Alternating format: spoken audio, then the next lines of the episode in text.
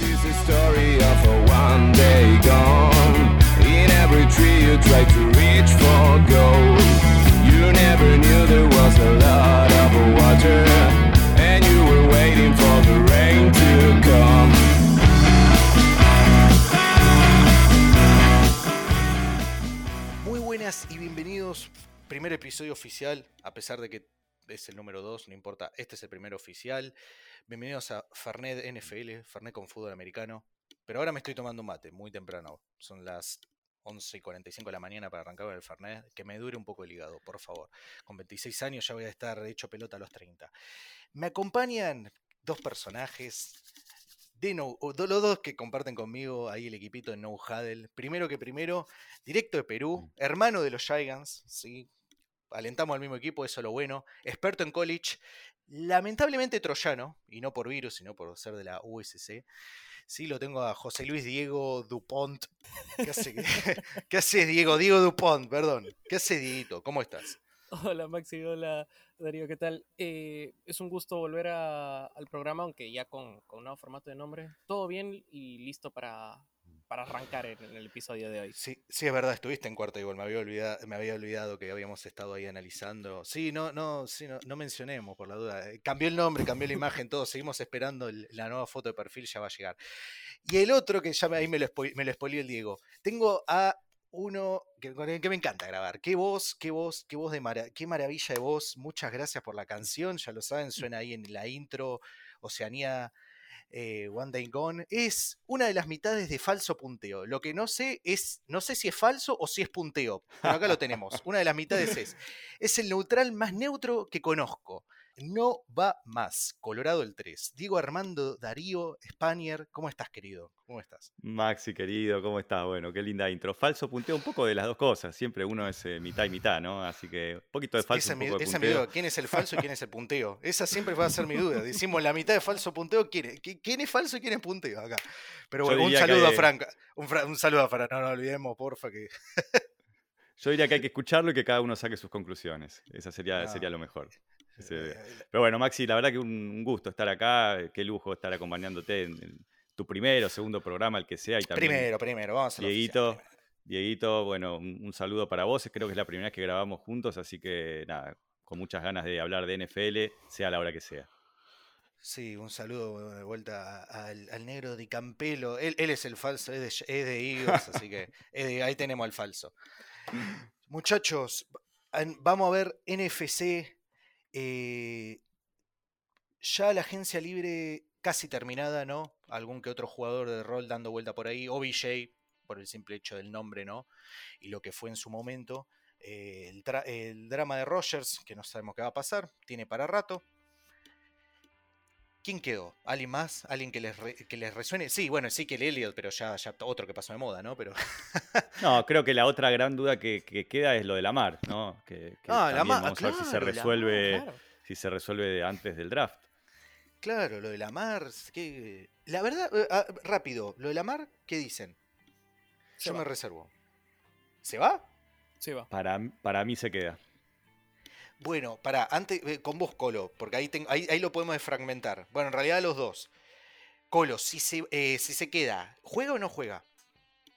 No, para mí, para mí terminan arreglando.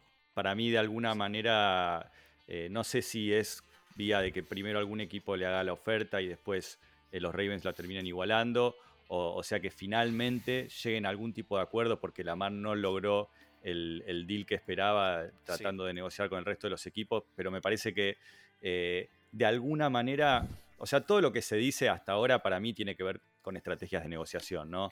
Eh, Lamar sabemos que no tiene agente, entonces de alguna manera él tiene que también lograr su palanca, eh, tratar de asentar su posición y, y- y ver de, de poder llegar lo más cercano a lo que él quiere, sea en, en los Ravens o sea en otro equipo. Entonces que él salga a decir que pidió un trade eh, o, que él escriba un tweet acerca de, de- de qué, qué contrato le ofrecieron y lo rechazó. Para mí todo eso tiene que ver con una estrategia de, de negociación que es diferente a, la cualquier, a cualquier otra que hayamos visto por el hecho de que él no tiene agente justamente y también este hecho quiere, sin precedentes de, de un jugador en su, en su plenitud, eh, habiendo llegado a la agencia libre, no habiendo renovado su contrato y con, esta, con este franchise tag no exclusivo que, que es tan raro para esta situación, ¿no? Para un jugador, para un quarterback de elite en su plenitud. Eh, pero creo que claramente la intención de los Ravens es quedarse con la mar, o sea, es lo que dijeron siempre, es lo que dijo también John Harbour en, esa última conferencia de prensa. Eh, evidentemente no se han puesto de acuerdo eh, y el riesgo de que se vaya existe, o sea, e, es innegable que el riesgo existe, pero para mí de alguna manera yo lo veo a, a la mar jugando en los Ravens la próxima temporada. ¿Vos le pagás lo que él está pidiendo o arreglás un poquito? La verdad es que tampoco. El tema de la plata, perdóname, el tema de la plata es porque él quiere todo garantizado como eh, ocurrió con Watson y, los Browns. Ese es el problema, en sí no es el monto. Él quiere todo garantizado, ¿no? Y está esta discusión de. No, a ver, no le podemos garantizar tanto porque tu estilo de juego, que tenés mucho riesgo. Pero después yo me quedé pensando, así se lo menciono por arriba, así después ya terminamos vos y se lo paso a Diego en base a lo que dijo, ¿no? Pero de John Watson no tiene un estilo tan diferente. Solamente que por ahí Lamar sí recurre mucho más al correr, ¿no? Pero no son estilos tan diferentes como, a ver, no es que estamos hablando de un pocket passer a lo Tom Brady con alguien como Michael Vick que corría todo el tiempo, ¿se entiende?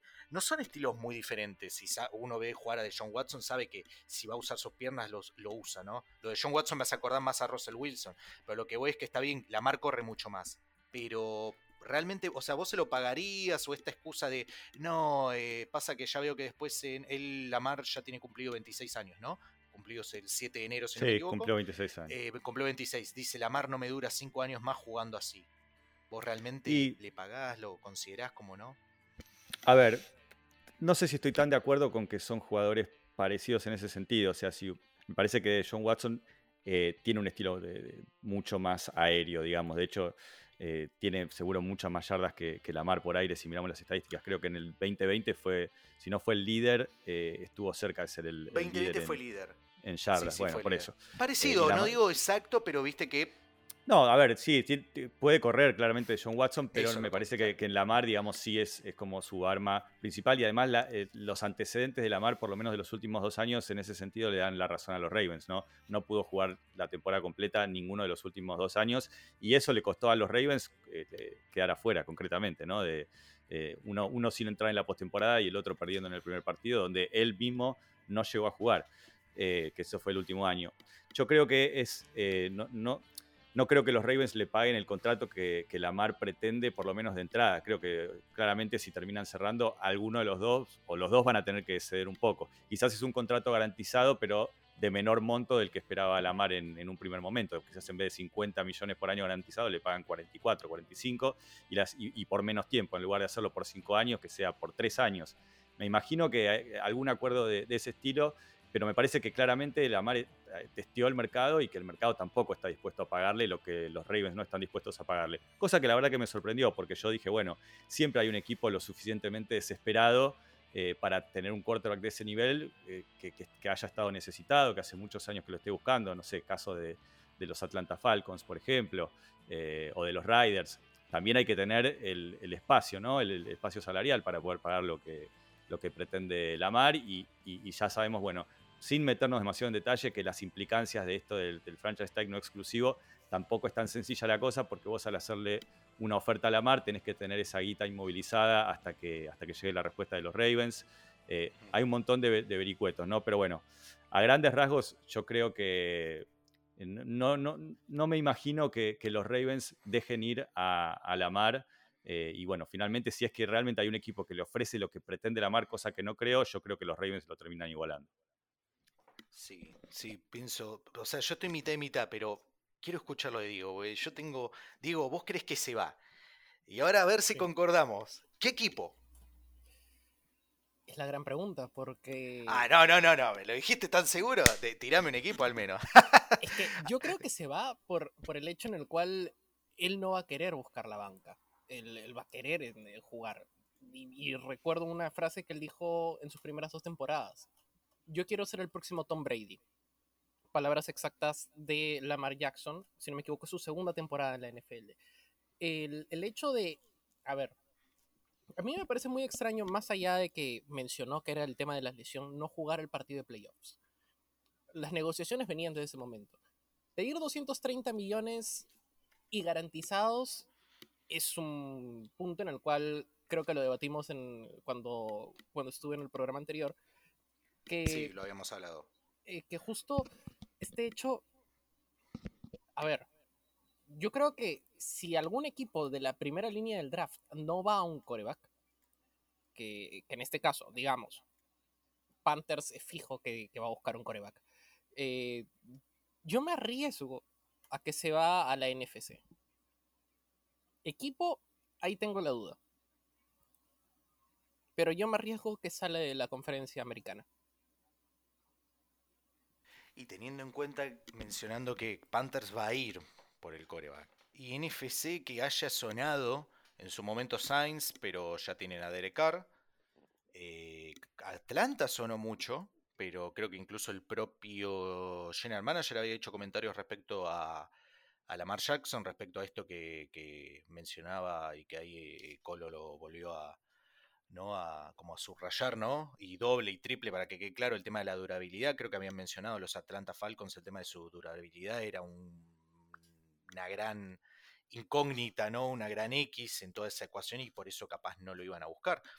Después, quién sabe, ¿no? O sea, puede ser, yo, a ver, si yo pensaba, yo en realidad ese es el equipo que yo pienso. De irse, el único que se me ocurre hoy, digo, se va, es justamente eh, Atlanta, pero Yo te sumo No uno sé. nada más. Te sumo uno. Para mí Es el, muy- el para, es otro polémico. candidato. es muy polémico. No, Sí. no es tan polémico. No, No no, es tan- a ver, bueno. ¿quién A es? ver, sí, en realidad sí es polémico, pero. A ver, eh, podría ser peor, digamos, pero para mí el otro candidato son, son los Indianapolis Colts. me parece que es otro candidato. ¿Por qué? ¿Por qué pienso que son los Colts? Mm. Porque son. Porque, porque lo- los Ravens, si hay otro equipo que hace la oferta, imaginémonos que sucede esto antes del draft, Ujú.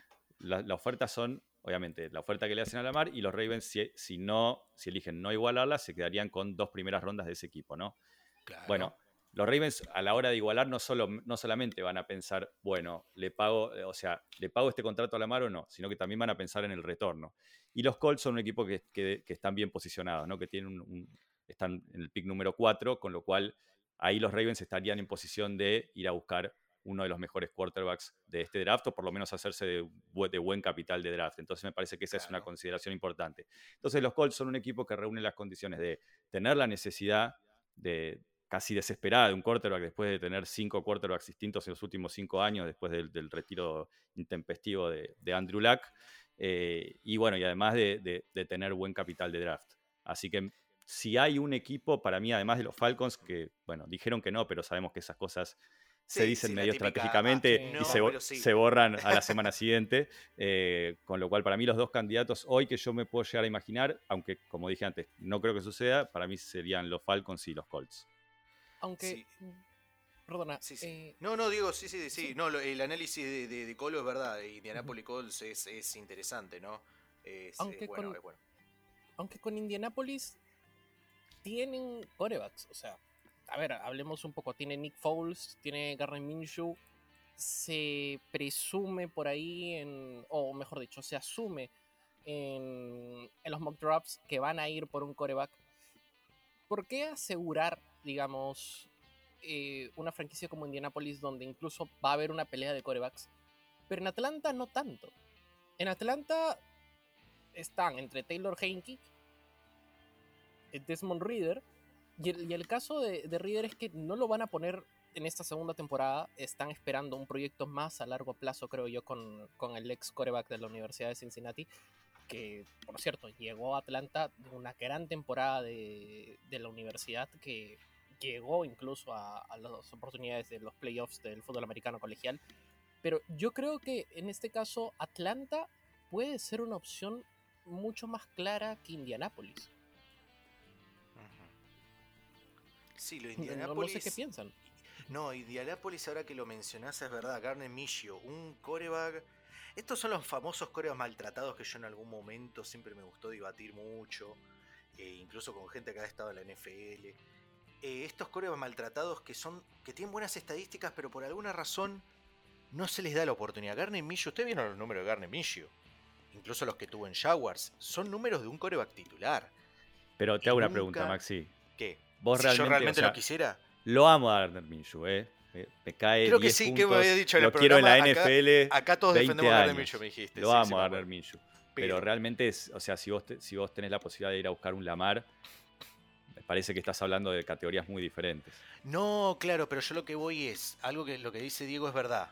Indianapolis, teniendo a Garner Minshew, que no es un coreback malo, hasta te digo titular, no te digo armar un equipo alrededor de él, pero vos decís, armás el equipo alrededor de él y ves qué tal va, y ahí ves si querés ir a buscar el coreback o no.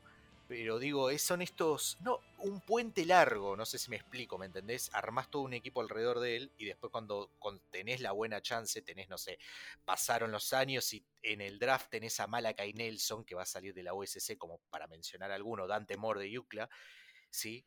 Vos decís, acá sí me vuelve a juego por el coreback, porque este rindió bien y quiero que aprenda atrás, ¿me entendés? Yo entiendo las dos posturas. Yo digo, si los Colts se ven preparados Pasa que viene este problema. Si los Colts se ven preparados a decir, entre 3 y 5 años vamos a, tenemos que ganar aunque sea, aunque, sea tenemos que llegar al Super Bowl, yo ahí sí apuntaría a la mar. Pero si no, en ese caso, como dice Diego, es verdad. Todos apuntan a que los Colts, es más, se apuntan a Will Levis y dale con Will Levis, sé que no me parece buen coreback, pero es verdad, apuntan a que va a buscar un coreback. Por eso digo, las dos posturas son buenas, pero todo va a depender de que justamente hoy qué te ofrece Colts, ¿no?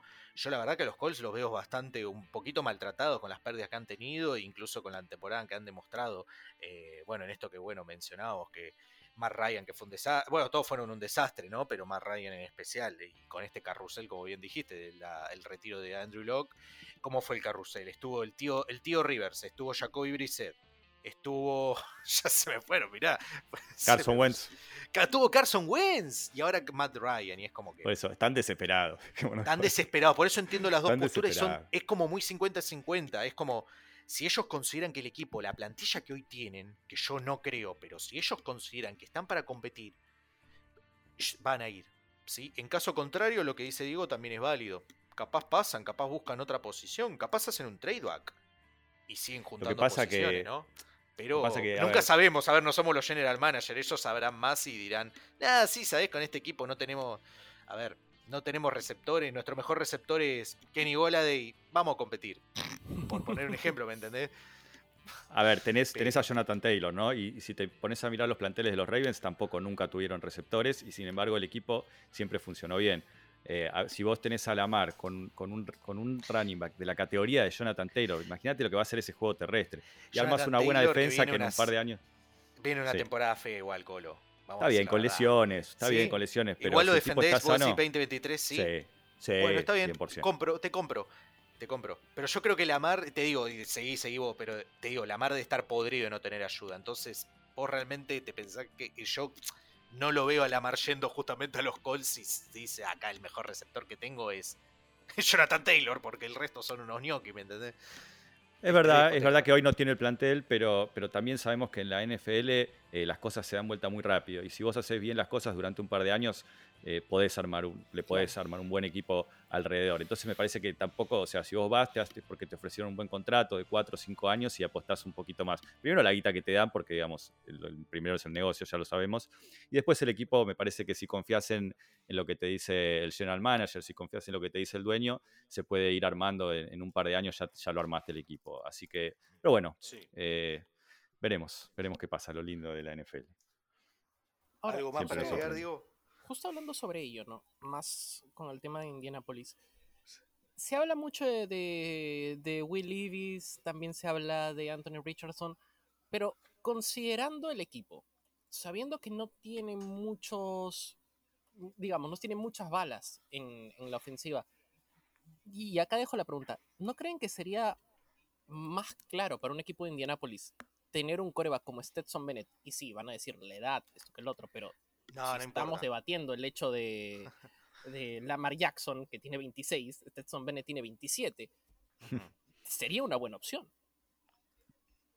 no, vos sabés que yo soy defensor de Stetson Bennett y me parece injusto el trato que tiene. Más teniendo en cuenta que te dicen que Hendon Hooker puede ser final de ronda 1 o ronda 2 y Hendon Hooker tiene un año menos y está con el ACL roto. Claro. Pero bueno, eh, ¿qué pensás, Colo? Es bueno, es bueno el análisis lo que me plantea. sí, a ver, yo con Stenson Bennett justo el, hicimos un episodio eh, esta semana de Falso Punteo de, previa del draft y hablamos de los cuartos que, que, estuvimos con, con Aus Espósito Y justo Stenson Bennett yo lo tenía ahí para preguntarle y se, se- se nos pasó, no llegamos a hablar de Stenson Bennett, pero es un caso muy particular que ustedes saben, yo no sigo el college tanto como ustedes, Sí.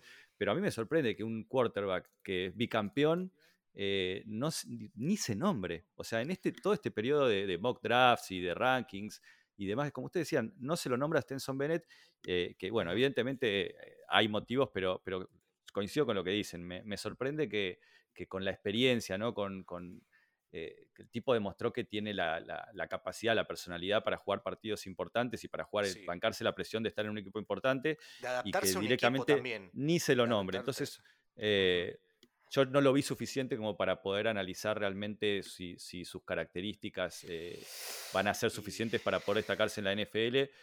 eh, pero se lo dejo a ustedes ahí que son, son más los expertos y los que lo vieron, pero coincido en que me sorprende que, que no se hable un poco más de él. Mi- Mirá, yo para no hacerlo extenso, no sé, Diego, si pensará lo mismo. Yo creo que lo de Bennett le están dando con un caño, porque le dan con un caño, por tema de edad. Y yo, a ver, yo creo que en una me puse a discutir con varios analistas ahí de, uff, de la gente de Overtime y de ahí en Instagram.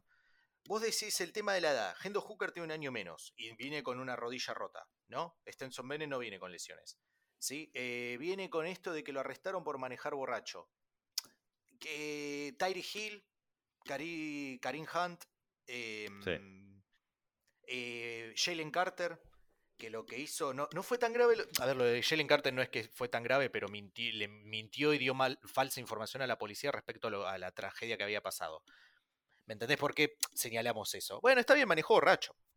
¿Sabes cuánto manejaron borracho están en NFL? Y te estoy nombrando a Tyree Hill que tiene como tres denuncias por no por eh, violencia de género. Keren Hunt también Hunt suspendido por la liga. suspendido por la liga. Eh, de John Watson. Hola, que no vamos a no dejar porque manejó borrachi. no, ni siquiera manejó borracho, me corrijo. Es por estar borracho en la vía pública. Vieron que allá es todo más, más, más, más, muchísimo más estricto. Acá, acá en Argentina, bueno, uno va borracho. ¿Me entendés? Van por todos lados borracho. Pero eh, después dijeron el tamaño por eh, la altura. Eh, Bryce Young, posible pick número uno, mide un metro setenta y ocho. Yo soy más alto que él, mido un metro ochenta y dos, ochenta y tres mido yo. Creo que Stenson Bennett viene lo mismo que yo. Eh, el tema, dale con el tamaño. Drew Brees, loco. Un coreback top 10, top 15 si quieren, el histórico, ¿no? Podemos confirmar eso. Y, y un metro ochenta. Eh, antes de que, bueno, antes que pasara todo lo que pasó, Kyler Murray se lo discutía como un coreback del futuro, un metro setenta y seis. El tema del tamaño, bueno, loco. A ver, eso ya no, no, no es. No creo que se tenga que hacer ese filtro. Después dijeron el tema del brazo. Eh, de Jared Goff también dijeron el tema del brazo y viene una temporada de la hostia. Y hay otros jugadores que también se quedan cortos. ¿Sí? Hasta podemos incluso nosotros mencionar a Daniel Jones, ¿no, Diego? Que Daniel Jones siempre había un tema que se quedaba corto y demás, y Daniel Jones mide Bueno. 1,95 Sigo, sigo pensando, tengo aún mis dudas con, con Daniel Jones. Ya vamos a ver esta temporada. Yo también, ¿eh? Yo también. Eh, Bueno, vamos a ver pero esta hay algo temporada. que hay que Pero tener en cuenta. siempre, siempre, viste, pero viste que siempre están esos asteriscos, dicen el tamaño. Bryce Claro. Young puede ser pick número uno y mide 4 centímetros menos. El- el- la potencia del brazo. Eh, Tua también. Tua con el tema de la potencia del brazo para Tyree Hill y para Jalen Waddle, que se van muy rápido de la marca. Por Eh, ejemplo, que tú lo- a las lesiones. las lo lesiones. Entonces, la verdad, como Colo, si querés, bueno, que agregue Diego ya para terminar con el tema, el, el- el trato que recibe Stenson Bennett es totalmente injusto. Eh, si es por el tema de la edad, a ver, si el tipo te va a durar 5 años, a ver, si te va a durar entre 5 y 10 años, no me importa, porque después en 5 años viene otra camada. Y bueno, salió mal, salió mal, pero para eso están las agencias libres, para eso están los trades, se solucionará de alguna manera, ¿me explico? Pero sí, se lo ha tratado de manera muy injusta al, al pobre Stenson Bennett, ¿eh? la verdad que sí, la verdad que sí. Eh, yo creo que en el equipo correcto puede ser, no sé si te puede ser jugador franquicia, pero te puede ser un titular rendidor. eh, Parecido a lo que fue Jalen Hurts. sistema. Sí, un a lo que fue Jalen Hurts este año con Filadelfia. Yo a Hurts no lo tengo todavía como franquicia, pero Mm, Hurts se adaptó muy bien a lo que armó Filadelfia. Algo así, no tanto, no de tanto nivel, pero algo así. Pero ¿me la rompió, la rompió. Hertz. eh. La rompió, La rompió, pero la ¿realmente lo considera de franquicia? Yo no Sí. lo tengo como Es que- franquicia. después de lo que vi, sí. Jalen Sí, sí. Hurts, El, el tema de Jalen Hurts es que tuvo un equipo armado, ¿no? Es como Claro, eso es lo hablar de, de los Rams cuando llegaron al Super Bowl, ¿no? Era un equipo para una temporada. Un metro ochenta y cuatro mide Jalen Hurts y dale con los tamaños, Claro. loco. bueno, Y- vos le digo. Es digo. increíble, sí. eh, es verdad. Yo creo que más allá del tema de los brazos, hay que darnos cuenta también cómo juega el fútbol americano colegial. El fútbol americano colegial, Alabama es uno de los equipos donde maneja muy bien el brazo. Pero, a ver, los demás equipos, y yo creo que en corebacks, Desmond Reader no es un jugador que mm, a cada rato te lance un, un balonazo largo de 30, 40 yardas.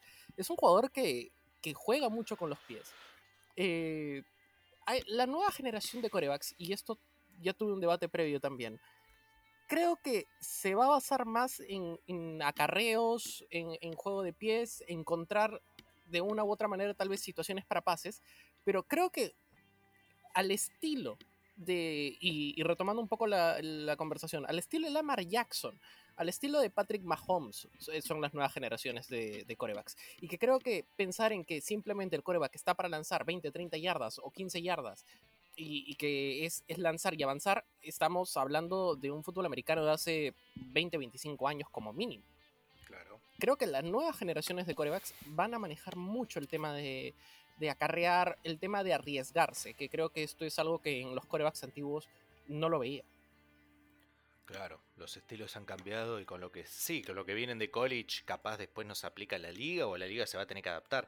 Al fin y al cabo, esto que tanto se discute de qué tanto se van a adaptar en la NFL cuando la NFL trae a los que vinieron de college. Entonces, en cierto momento, ese estilo, los jugadores que en su momento estaban en college ahora llevan cinco años en la NFL y capaz el estilo preservó. Todo eso, es, uh, eso es una discusión para, pero para otro capítulo, el tema de este, el famoso mito, ¿no? De no, en college no los preparan tanto como para la NFL. Y pero si la NFL trae los jugadores de college, si no, ¿de dónde los están sacando? De esto, tanto los estilos, ¿no? ¿Dónde los sacan? Se dice, no, el estilo de college no va a sufrir mucho el cambio. ¿Y en qué va a cambiar si los que estaban en, los que están en la NFL están en- estuvieron en college? ¿Me explico? Ya va a haber un punto donde es, es uh, eso, mirá, Dieguito me, me- me dio para. Me dio una naranja para. Me dio una naranja, un, pom- un pomelo para exprimir. Un melón. Abrimos melón, pero bueno, vamos a tener que dejarlo para otro. Pero la verdad que, al menos vos, Colo, si querés decir algo más, me parece, me parece. O sea, es válido eh, todo el comentario que hace Diego. Ya sé que tu Sí. no es, no es tu, no es tu fuerte, pero viste que siempre pasa esto del tema de. No, es verdad. A ver, eh, lo que pasa es que la estructura de college es tan diferente que la NFL que, a veces es difícil analizar. Es un poco lo que decía, ¿no? O sea, eh, al haber eh, equipos que, que- que- juntan eh, tanto los, los mejores jugadores eh, y al haber divisiones que donde están todos los mejores equipos, entonces a un jugador tenés que evaluarlo por lo que ves, pero al mismo tiempo tenés que evaluarlo por en qué división está jugando, contra, contra a quién lo, quién lo está marcando, qué tipo de ofensiva hacen, si tiene una ofensiva compleja eh, o si tiene una ofensiva simple, ¿no? Como el caso de, de Malik Willis el año pasado, ¿no? Que por un lado decíamos, bueno, la verdad es que tiene un potencial extraordinario, pero por otro lado estuvo en una ofensiva tan simple que es difícil realmente leer cómo se va a poder adaptar a la NFL y no fue buena, digamos, no fue bueno el experimento. A todos nos sorprendió cómo cayó tanto hasta la, creo que fue tercera ronda o cuarta, ahora no me acuerdo, tercera, ¿no? Eh, Eh, cuando, se- fue. cuando todos los mock sí. drafts estaban en la primera ronda, pero bueno, después entendiendo, entendiendo eso, ¿no? Que, que- que es muy difícil adaptarse a la NFL cuando venís de, de una universidad que tiene un estilo tan básico, que tiene un, es- un esquema tan básico. Entonces sí, es- es- son difíciles esos análisis eh, porque es- está estructurada muy diferente la liga. Claro. Sí, Malik Willis, ese- que eso, eso igual se intentó vender mucho de Malik Willis, pero la verdad que ese, esa camada, sacando Kenny Pickett, la verdad que fue un desastre.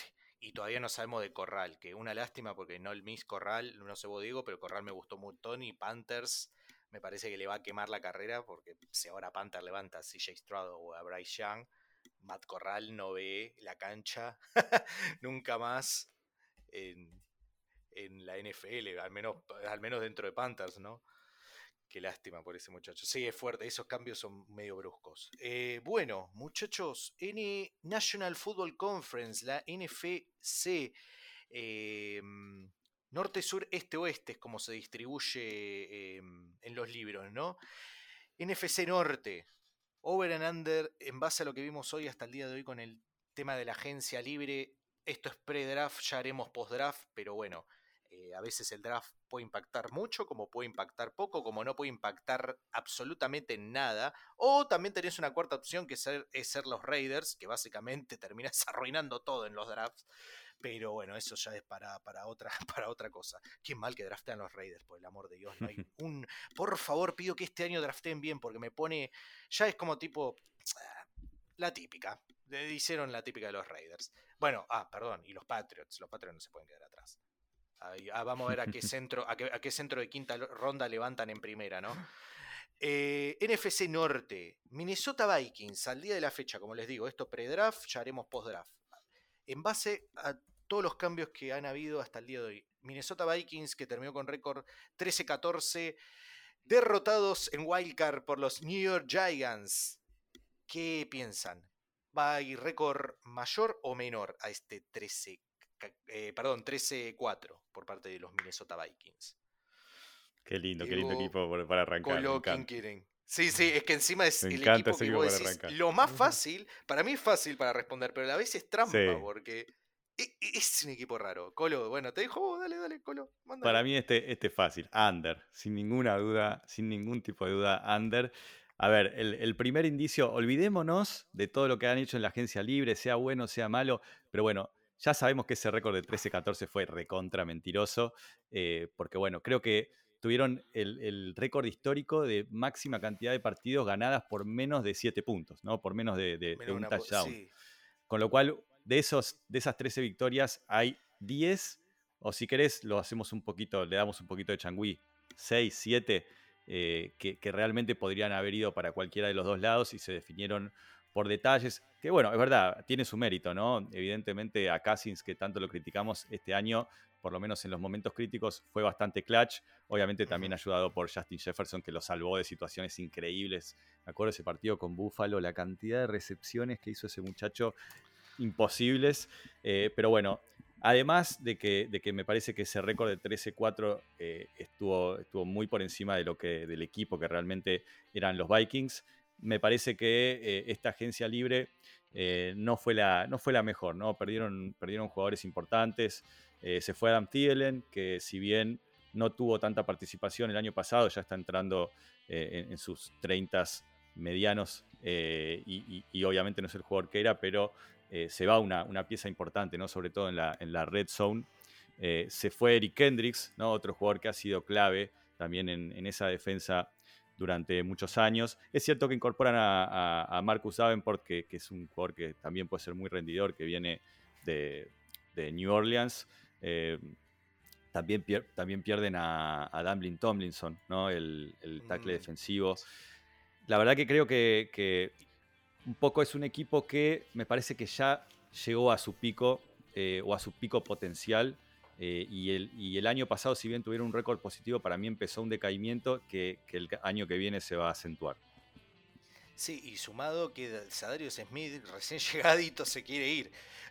se queda mostrado, ha dicho que Porque se está quiere viendo ir. Eso. hermano, hermano, te firmaste recién, quédate acá. ¿Qué, te pasa? También tengo mis serias dudas si, si Dalvin Cook se va a quedar en el equipo. Uy, eh, Cook también dijo que también tengo mis dudas si va a terminar jugando en, Minnesota este año. Y bueno, también otro que se fue, que sigue aportando a pesar de la edad, ¿no? Que es el señor Patrick Peterson. Pero sí, la verdad que las. Eh, que se fue a los Steelers, que ya, ya, me acuerdo todo el quilombo que dijo: No, no voy a agarrar las 7 porque están que lo mataban ahí en Pittsburgh cuando dije, ah, este, este muchacho no usa la 7 y dijeron, no, la 7 no se toca. Pero sí, lo que mencionás es verdad, eh, mucha pérdida, jugadores que se quieren ir, que han llegado ya se quieren ir. Eh, no hay un renueve, yo creo que lo que no hay es un renueve, están teniendo muchos jugadores viejos.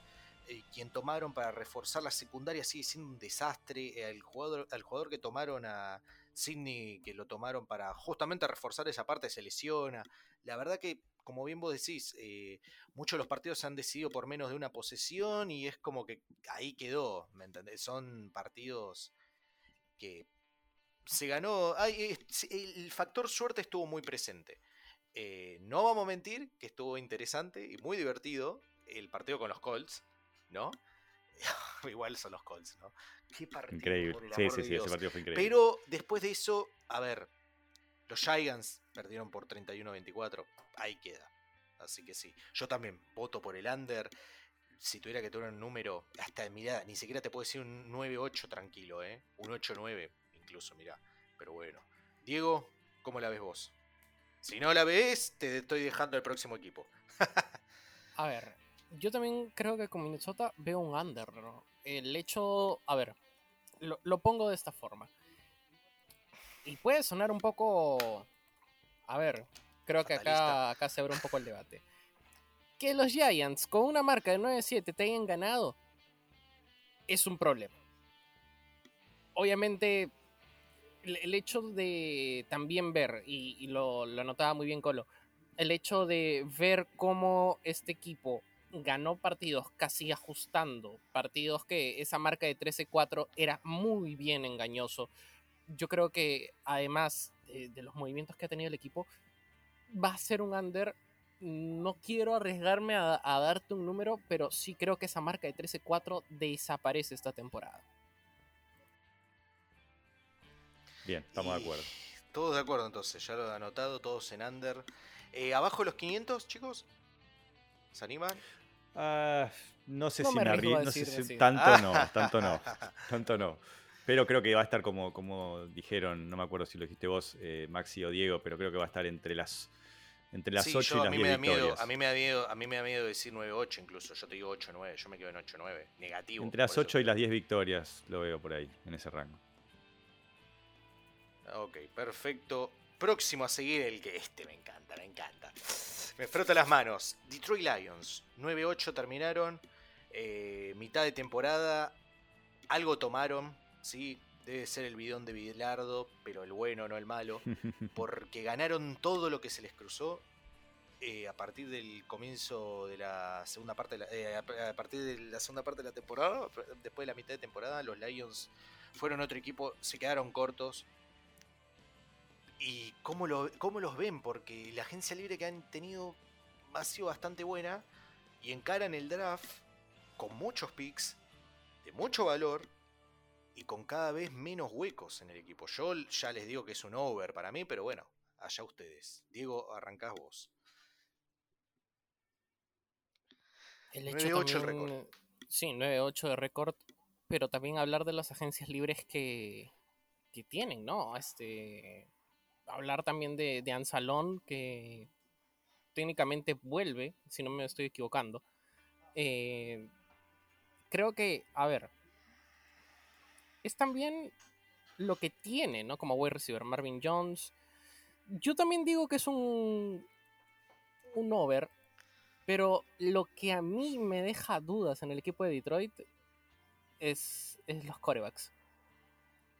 A ver, no digo que Jared Goff sea malo, pero el, el hecho en el que aún no tengo la confianza como para decir que va, va a tener un equipo que pueda con esto superarse, ¿no? Obviamente, como comentabas, desde la semana 9 empezaron a ganar casi todo, solo perdieron dos partidos, dos partidos que por cierto eran posiblemente para perder.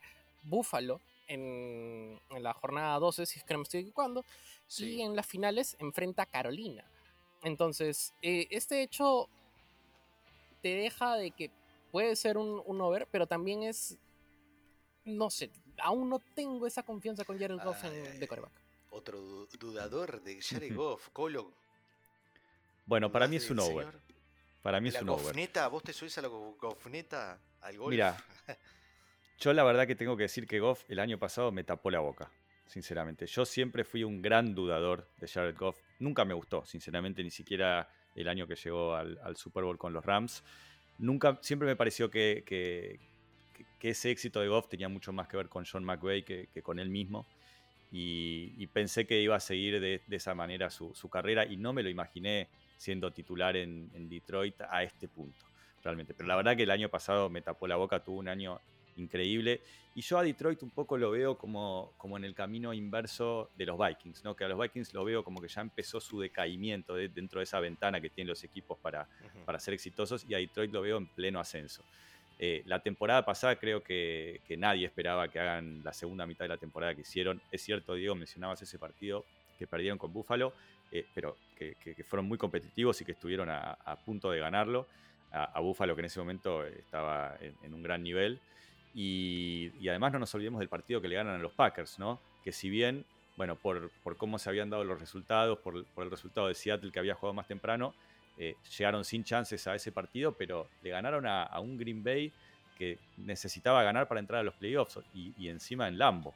Eh, así que me parece que ya es un equipo que, que, demostró que tiene personalidad, que como vos decías, Maxi, me parece que tuvo una muy, muy buena agencia libre, donde atacó las necesidades para poder llegar al draft eh, con la posibilidad de, en, con el pick número 6, que además no es de ellos, es de, de, los Rams, o sea que tienen dos jugadores para elegir en primera ronda, y poder elegir realmente al mejor jugador disponible independientemente de su necesidad, porque me parece que su necesidad más grande, que era la secundaria, la atacaron muy bien, eh, contrataron a, a Cameron Sutton, eh, contrataron a Chancey Gardner Johnson en un contrato insólito para, para lo que te puede dar de producción. Robo, un robo. Es cierto, es cierto que bueno, viene también con algunas cuestiones de personalidad que hay que manejar, pero me parece que Dan Campbell no va a tener problema.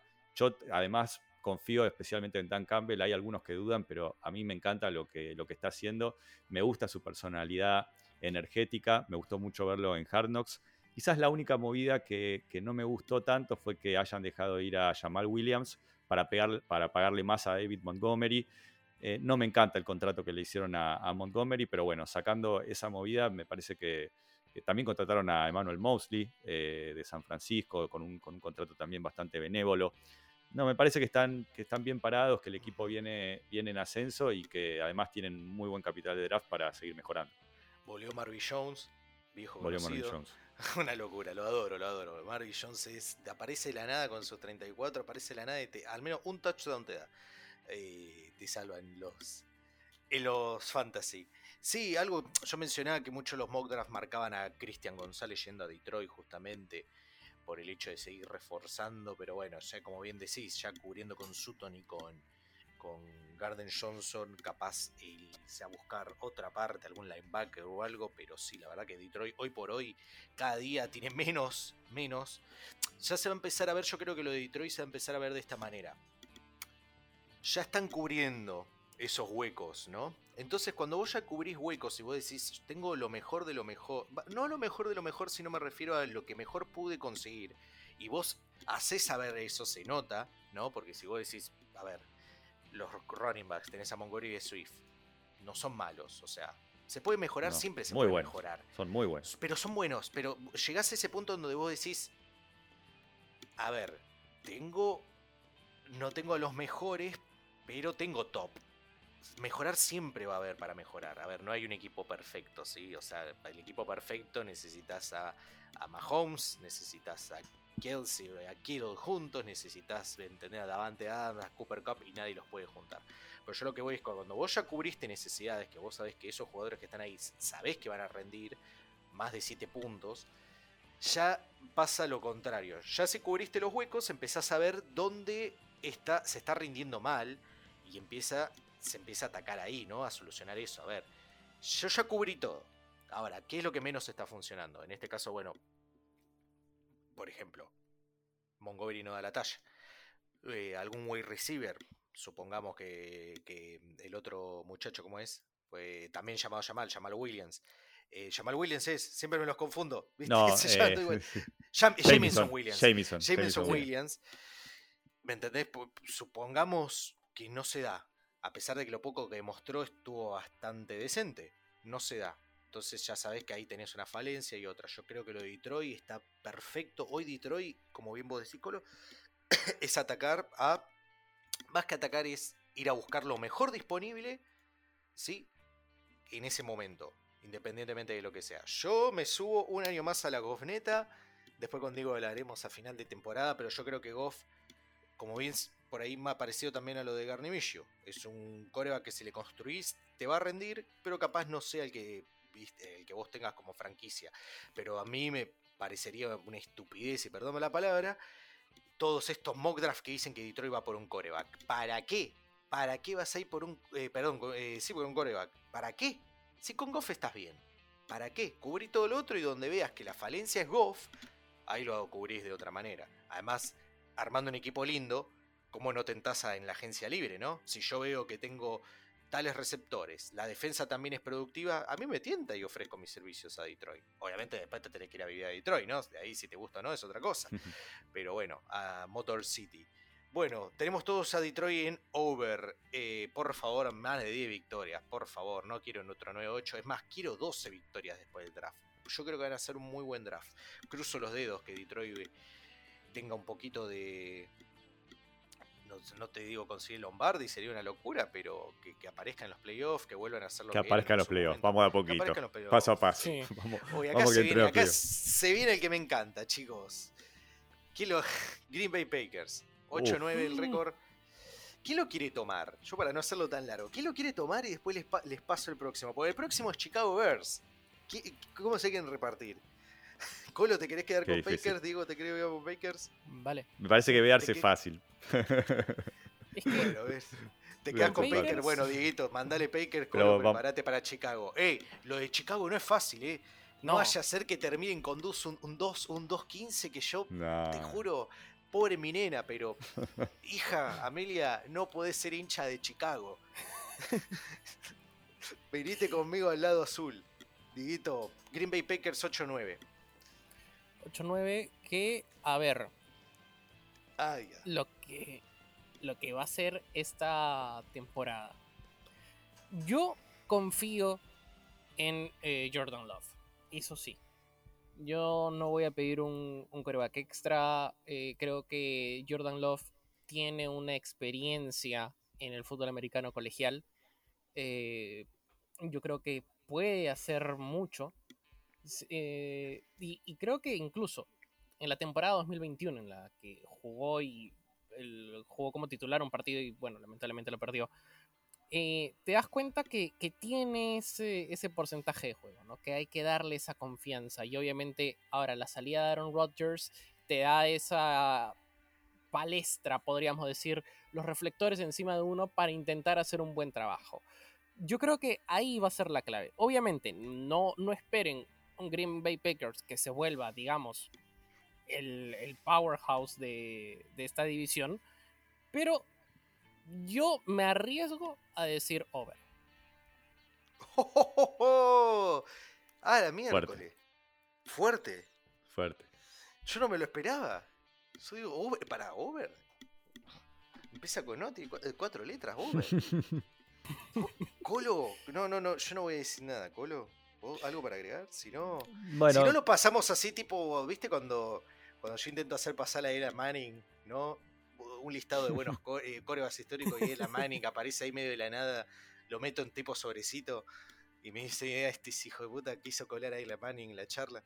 Bueno, Colo, ¿qué decís? No, a ver, muy rápido, digamos, creo que es un equipo muy difícil de analizar sobre todo por la incógnita que, es Jordan Love. A mí la verdad que me gustó también lo que vi, coincido con Diego, me gustó lo que vi en la temporada pasada y creo que es un equipo que eh, no me parece descabelladísimo, digamos, que, le vaya un poquito mejor que el año pasado, que además tuvo, claramente no tuvo un buen año, ¿no?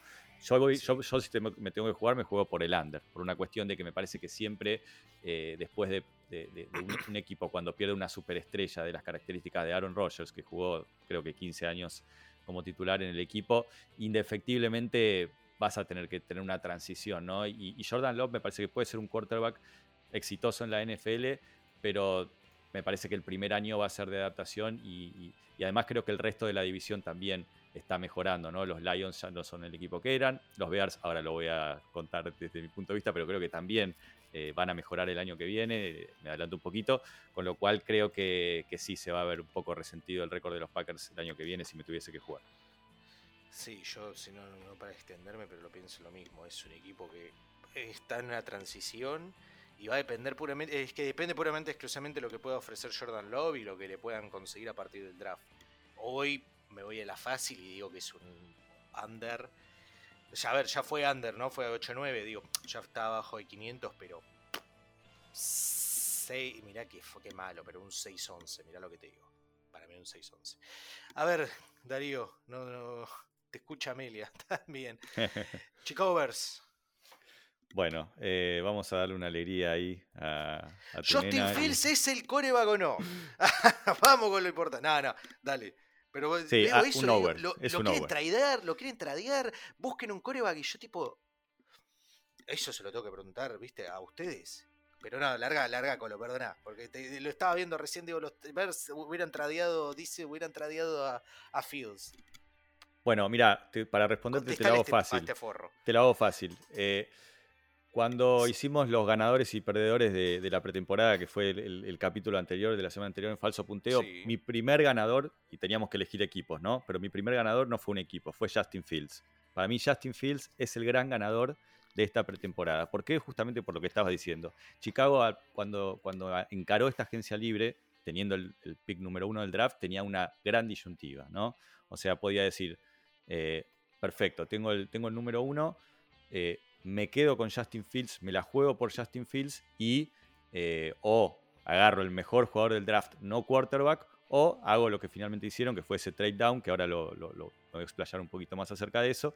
Pero bueno, eh, y la otra opción era decir, no, la verdad que lo que vi en Justin Fields mm, me gustó un poquito. El año pasado, la verdad que eh, evidentemente demostró que, que por lo menos con, con los pies es- te puede aportar muchísimo. No pudimos mucho ver lo que hace con, con los brazos, pero bueno, tampoco tenía el equipo alrededor, ¿no? ni la línea ofensiva ni los receptores, como para poder aprovechar ese- esa parte de, de su juego. Así que sigue siendo una incógnita.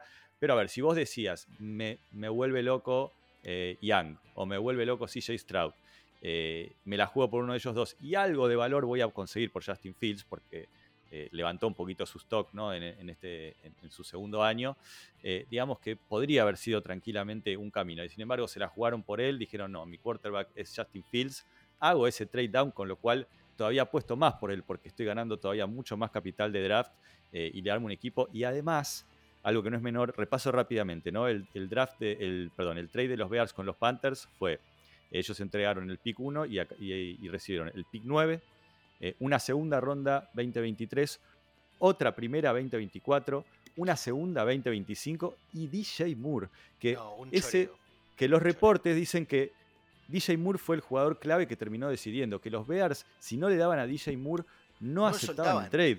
No aceptaban. mierda. Ahí te da- ahí eso te da, te da la pauta de cuánto están apostando por Justin Fields y cuánto le quieren dar armas para realmente poder eh, construir alrededor de él y, y armarle la ofensiva necesaria para, para- para ver si el tipo sirve o no sirve, básicamente. Con lo cual me parece que ese trade me parece que fue una cosa maravillosa. El, el valor que obtuvieron me parece que es, está totalmente maximizado. DJ Moore es otra primera ronda, o sea que prácticamente consiguieron tres primeras rondas y dos segundas. eh, así que está muy bien vendida esa, esa primera ronda. También me gustó, o sea, ahora eh, el, el cuerpo de wide receiver ya toma otro color, ¿no? DJ Moore, Darnell Mooney y Chase Claypool ya es otra cosa, ¿no? Me parece que ya tenés un 1, 2 y 3 o un 1 y 2, 2. eh, me parece que se vuelve muchísimo más interesante. También me gustó cómo se reforzaron. eh, mm, la incorporación de TJ Edwards me parece que está muy bien, buen valor. Tremaine Edmunds, para mí le pagaron un poquito demasiado. O sea, por esa plata podrían haberle pagado a Roquan Smith. Ah, Eso es lo único que, que- que no, me, no me termina de cerrar del todo. Eh, me parece que, la firma de Tonian también me gusta. O sea, tienen dos end pass catchers muy interesantes en Cole Kmet y, y- Tonian.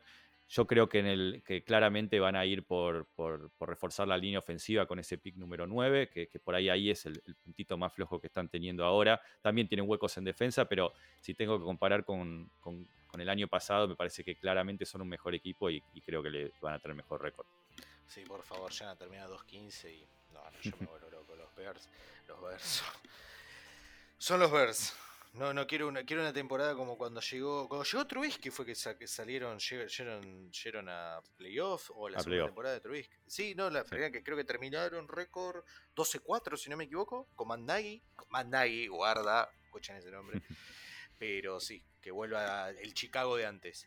Eh, Norte-Sur, chicos, la peor división de la temporada 2022. ¿sí? Eh, arranca Bucaneros. ¿Quién, quién quiere agarrar la papa caliente? Y le toca a Diego, ¿no? Dieguito, ¿querés agarrar esa papita caliente? Under, Ah, De frente. no, y, de frente. y nada más. No, a ver, si quieren, mira, yo le digo, miren, para hacer un análisis rápido, porque creo que los otros vienen más interesantes. Tampa, totalmente desarmado de lo que fue su equipo eh, ganador del Super Bowl. Eh, Brady que amagó, que dijo que no. que dijo que sí, finalmente que, que no, que no se iba a retirar. eh, le costó el matrimonio con, con Giselle. Y el equipo igualmente en ese momento, a pesar de tener justamente las piezas importantes de lo que fue eh, el equipo ganador ¿no? del Super Bowl, eh, se habían perdido jugadores importantes, la línea ofensiva no resistía nada. eh, Tom Brady tiene 45 años, no te va, o sea, ni siquiera corre, trota. Los jugadores seguían estando, pero básicamente no, no era. Yo creo que lo favoreció mucho el calendario, el hecho de haber terminado primeros, negativo encima, ¿no? Vino Dallas y bueno, Dallas tenía ya mucho más, re- mucho más renombre, mucho más jugadores y, y se los llevó puestos. Lo que. Pero, ojo, que, Ojo, ojo Maxi también. y yo de que diría apostar, ese- y una cosa rápida, Kyle Trask, ya sé que firma Baker Mayfield, no, no soy hater de Baker Mayfield, tampoco soy fan, pero me, gustaría que Kyler Trask le den una chance porque en Florida jugó bien. Si no le dan la chance es lo mismo que pasa con Matt Corral y Panthers. Lo van a dejar ahí en la banca, en el olvido y le van a quemar la carrera sin haber jugado un snap en su vida. Decime Diego. Ojo también eh, que esta marca de la NFC Sur fue un poquito más superior que la marca de la NFC Este 2020. Pero creo que eso es algo que Maxi y yo estamos pensando olvidarlo. No, pero no Eh. existió el año del COVID, no, no existe eso, no se cuenta ese año. Ah, Pero- pero sí, sí te entiendo. Justo también el hecho de que Tampa Bay confía en Baker Mayfield. Baker Mayfield te viene de dos temporadas exactas en la banca. O sea, no, no era titular. Titular que fue dos partidos, si es que no me equivoco. En, las últimas, en las últimas dos temporadas. O sea, sí. Pero creo que lo mejor de, de su carrera se quedó en, en Cleveland. Kyle Trask, es cierto, yo creo que confiaría un poco más en él. Porque sí, en Florida era. Obviamente, no era un Anthony Richardson, pero yo creo que, que en Florida hizo muy bien los papeles en el, en el fútbol americano colegial. Es más, si no me equivoco, fue finalista del, del Heisman Trophy. Y eh, bueno, también la temporada anterior lo único que lanzó fue 11, no, 12 veces, solo 3 acertó. Pero a ver, yo creo que en este caso obviamente es un, es un under, pero sabiendo también de que tienen que pensar en rearmar ese equipo. Bueno, la conferencia está, tenemos, yo creo que más adelante podemos hablar de Atlanta, pero yo creo que, que Tampa Bay va a llegar otra vez al momento de- en, en pensar en qué es lo que se puede mejorar, qué se puede armar en los papeles para tener un, un buen equipo, pero yo sí confiaría más en Kyle Trask que en Baker Mayfield. Ajá, ok. Claro. Eh, ¿Va a haber competencia para vos? No, para mí no. ¿No? O sea, para mí. Baker Mayfield no tiene Qué la lástima. calidad, creo. Yo creo no, que ya no, no, no, pero vos hoy, o sea, vos crees que hoy no se depare una, no se, no se dé una competencia que Box ya tenga tomado a Baker Mayfield como QB1? Yo creo que lo, lo tienen en cuenta, ¿no? Más, y acá pesa mucho los nombres, ¿no? Baker Mayfield. Claro, obvio, obvio, como tipo Carson Wentz, Claro, como En con este Taylor caso- Heineke, que Taylor Heineke era muchísimo mejor que él sí. y, y, bueno, Rivera que tiene algún tema con Taylor Heineke, ¿no? y Carson Wentz entró y hizo desastre. Sí, sí, te entiendo. Obvio. Pero sí, acá va a pesar mucho los nombres, va a pesar más un Baker Mayfield que un Kyle Trask.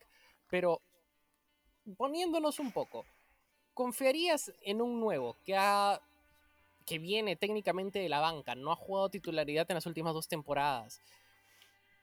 ¿Por alguien o, o confiarías más también en un coreback de tu propia franquicia que lo has drafteado y que le puedes dar una oportunidad de demostrar por qué fue draft- drafteado por tu propio equipo. Encima segunda ronda, no es que fue de tercera o Sí. de cuarta. Colo, te tiro la papa caliente, respondeme vos. ¿Qué te parece? Sí, yo creo que, que el, el puesto es de Baker Mayfield para perderlo, ¿no? Eh, inicialmente, por lo menos a priori. Eh, el pedigrí de, de- de ser número uno del draft me parece que pesa demasiado eh, y, y por lo menos creo que arrancan el, el training camp como Baker Mayfield siendo QB1 y me imagino también el primer partido siendo Baker Mayfield Sí. QB1. Después puede ser que ocurra lo que dice Diego y que, y que si, si no rinde eh, rápidamente pasen a Kyle Trask, sobre todo porque esta es una temporada 100% de reconstrucción, 100% de transición, y, me parece que les va a interesar saber qué tienen en Kyle Trask, a ver si, eh, deciden renovar el contrato eh, o, deciden tradearlo, pero creo que inicia Baker Mayfield con, ventaja.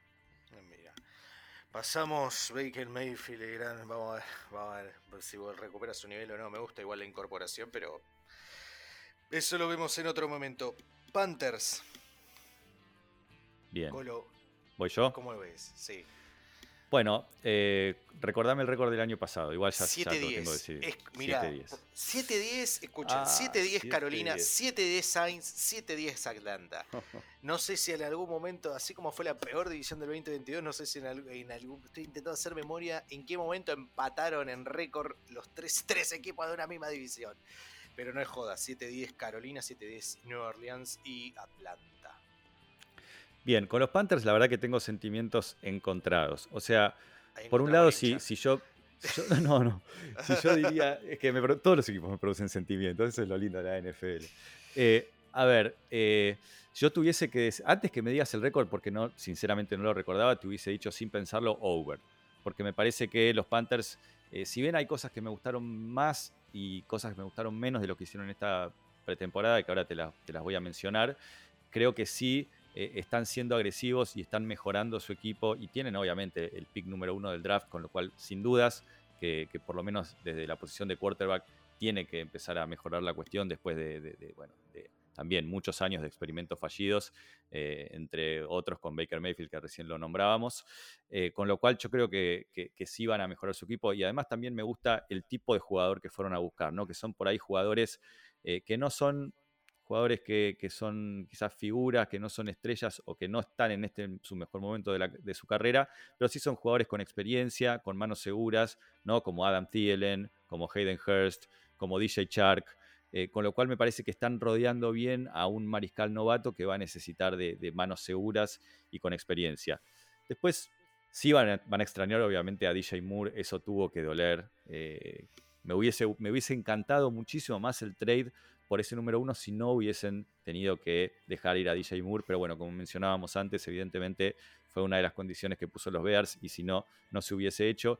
Y también entiendo que David Tepper Ah, yo siempre hago esta comparación. Eh, ¿Ustedes vieron la película Draft Day? Sí. La de Kevin Costner. Eh, Kevin Costner que hace de General Manager. General Manager de, los Browns. De los Browns. Y cuando arranca, eh, una de las primeras escenas de la película es él hablando con el dueño y diciéndole.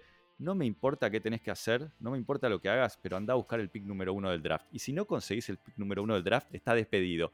No me preguntes cómo, no sé lo que vas a hacer, pero vos conseguime el pick número uno del draft. Me da la sensación que esa es la conversación que tuvo el dueño de los Panthers, David Tepper, con su general manager. No me importa nada, pero yo quiero mi quarterback, que ya desde que entró, cuando, cuando, cuando compró la franquicia en el 2018, todavía era la última época de Cam Newton.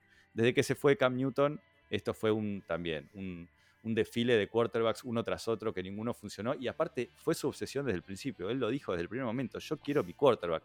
Bueno, llegó el momento, fue agresivo, lo fue a buscar, tuvo que entregar la casa y más, sí, pero bueno, ya está, tiene el pick número uno del draft, lo están rodeando bien, eh, con lo cual creo que, van a mejorar un poco. No me gustan de todas las movidas que hicieron, por ejemplo, no me gusta la de Miles Sanders, me parece que, lo sobrepagaron eh, demasiados años, o sea, me parece un buen running back, no me malinterpreten, pero me parece que es un running back que necesita también de tener una excelente línea ofensiva, de tener un buen equipo alrededor. Como David Montgomery, sobrepagado por el hecho de que capaz vio que jugaban bien y después decís, che, pero la línea ofensiva de Filadelfia era top 3.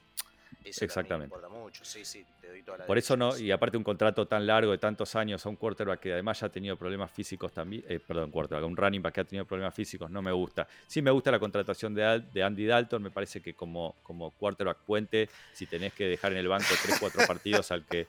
Está, yo, a mí me gusta Andy Dalton, me parece que tuvo una buena temporada. No, te, me eh, enojes, pero yo digo, entre, entre, entre colos concuerdan.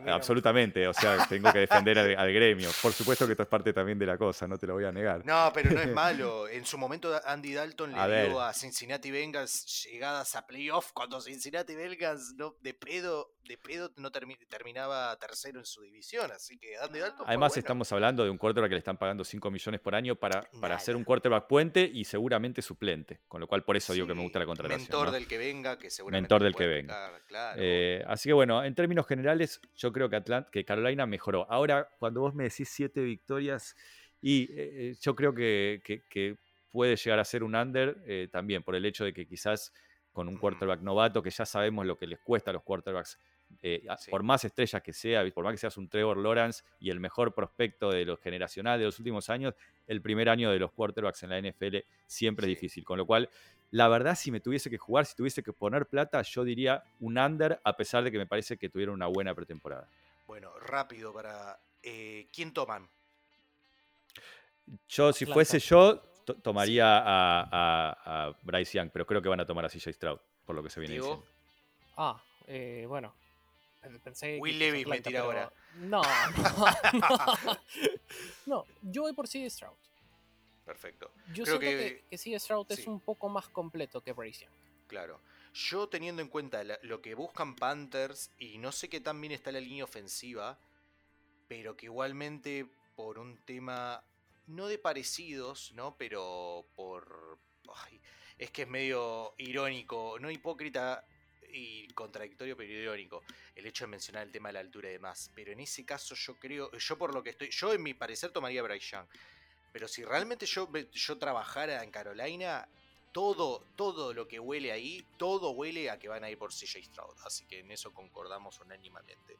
Van a ir por CJ Stroud. Me sorprendería, no tanto que no tomen a Bryce, o sea, que tomen a Bryce Young, no me sorprendería. Sí me sorprendería, y sería una burrada total, si realmente lo de Anthony Richardson está sonando tanto como dicen. Eso sería una burrada. Ay, creo que sería una situación. ¿Cómo es el coreback este que tomaron los Raiders en su momento? Que duró poco y nada. Eh, el peor pick número uno en la historia, por así decirlo. Se me fue el nombre. Eh, uy, no se le. No se le acuerdan, ¿no? Los Eh, Raiders. Marco- Raiders tomaron un coreback que fue un puto desastre. ¿Cómo era? Russell era, no, Jim, no, Jim Russell, no, no, se me fue el nombre, no importa. No, no, no, era un Ah. coreback. Creo que venía de Texas. ¿Y a Marcos Russell? Ya Marcos Russell. No quiero, viste, una cosa así, viste, que tomen. Creo que fue pick número uno, si no me equivoco. Sí, sí, sí, Sí, fue pick sí. número uno. 2007. Do- Bueno, no 2007. quiero, no quiero un Jamarcus Russell. No digo que Anthony Richardson vaya a hacerlo, pero no quiero eso. Porque Jamarcus Russell no era lo mejor que había ahí. No quiero eso, sería una locura. Pero bueno, concordamos CJ Stroud.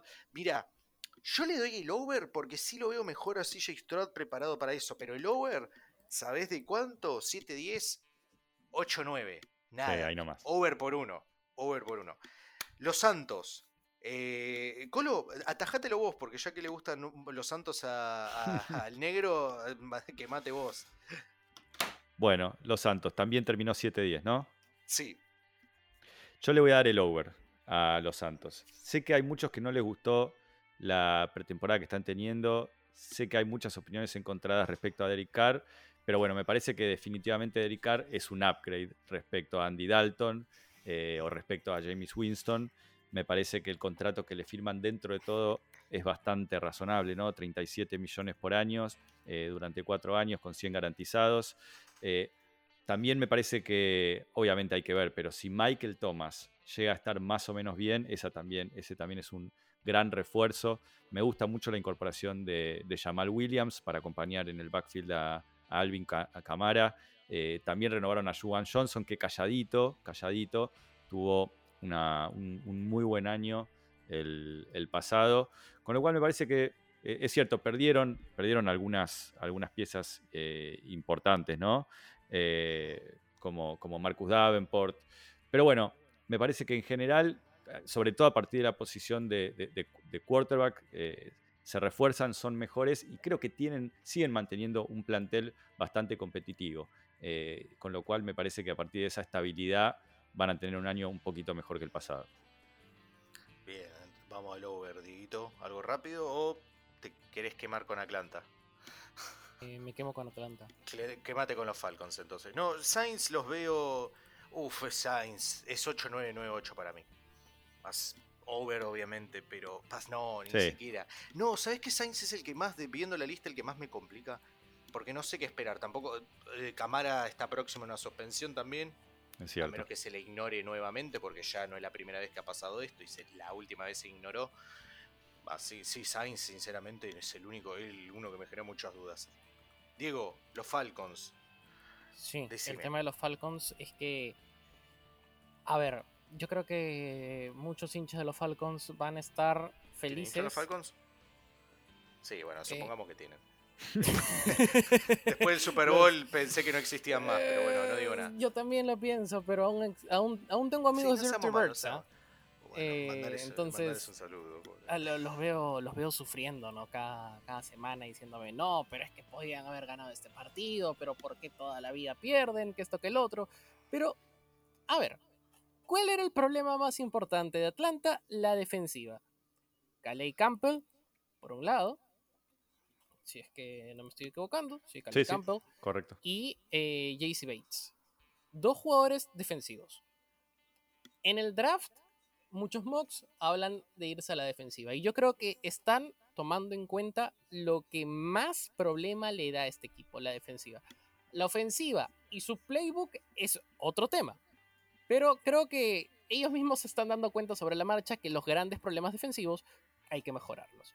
Pero la defensiva, que era lo que le faltaba yo creo a este equipo, se están armando.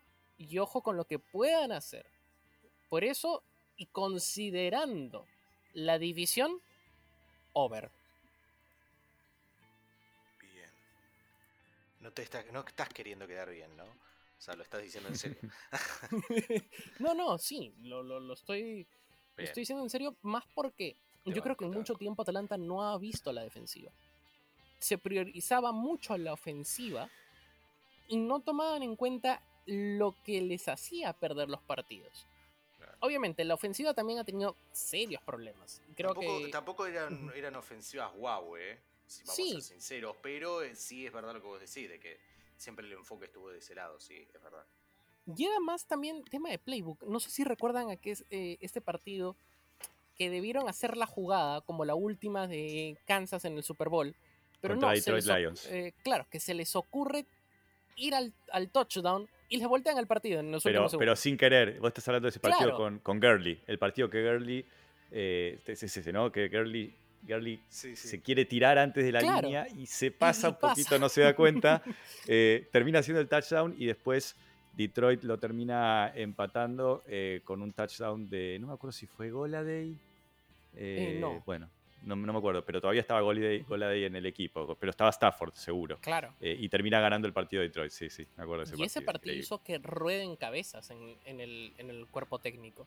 Entonces, eh, en el staff. Entonces, yo creo que en este caso, la ofensiva es algo que ellos se están dando cuenta que tienen errores, que se están dando cuenta que es el playbook, porque no es tanto los jugadores, sino también el playbook de cómo están armando el equipo, pero defensivamente, algo que no lo habían tomado en cuenta, están tomándolo en cuenta esta temporada. Y considerando que esta es una, una división que está en reestructuración, que, que venimos hablando, de que técnicamente Tampa Bay va a ir para abajo, eh, Carolina está buscando ese coreback, pero también es, es pensar que no el que va a llegar siempre va a ser la maravilla, y eso es algo de lo que, de lo que mencionaba Colo, ¿no? Eh, en el hecho en el que, a menos que te llames eh, Trevor Lawrence, y aún así Trevor Lawrence en su primera temporada no fue el mejor, entonces los Saints también van por ese camino. Yo creo que los, los Falcons tienen esa oportunidad porque no están buscando, digamos, un coreback. Hay que darle la confianza a Desmond Reader y que puedan hacer un buen trabajo. Perfecto. Sí, y viendo la ofensiva, interesante la ofensiva, pero bueno, hay que ver que funcione, ¿no? Teniendo en cuenta, bueno, los corebacks, Demon Reader que sigue siendo, bueno, Rocky este año, Taylor Hennick que siempre me pareció un muy buen coreback. Eh, Patterson que por la eh, Patterson que vamos a ver, 32 años, ¿no? Pero después tienen Drake London que es, me encanta, me encanta Drake London. Y Scotty Miller que se fue de ahí de, de, de, de. Bucaneros y no se, no se tuvo que ir muy lejos, que digamos, digo, de lo que es la división. Y Scotty Miller siempre me gustó, siempre me gustó. Ese chiquitito, bien de slot, que te corre todo. Eh, me encanta, me encanta. Eh, obviamente no olvidemos a Kyle Pitts, que tuvo un declive muy feo, muy feo, pero bueno, vamos a ver, vamos a ver qué tal mejora. Eh, división complicada y nos la sacamos encima. Norte, sur, este, vamos a la NFC Beast, no la East, la Beast. Arrancamos con quien se quedó con la conferencia de la división, los Philadelphia Eagles, 14-3. Colo, por el bien, por el bien, obviamente, a ver, Colo, en realidad lo tenés que tomar, no es por el bien del negro, ¿no? No es por el bien de, de, de Fran, sino por el hecho que estás hablando con dos del gigante azul acá, entonces sinceramente queremos caer, queremos evitar, ¿no? Eh, lo, lo, lo, sos el neutral acá, por así decirlo, en este caso, así que, ¿cómo ves a Filadelfia con récord 14-3? Bueno, eh, a ver, si tengo que decir over-under, yo voy a decir el under, ¿no? Por una cuestión de que, bueno, me parece que arrancamos desde muy arriba, ¿no? Entonces, no quiero decir que Filadelfia vaya a ser mucho peor equipo que el año pasado, pero bueno, eh, ese, ese récord de 14 victorias creo que es muy, muy difícil de, de igualar.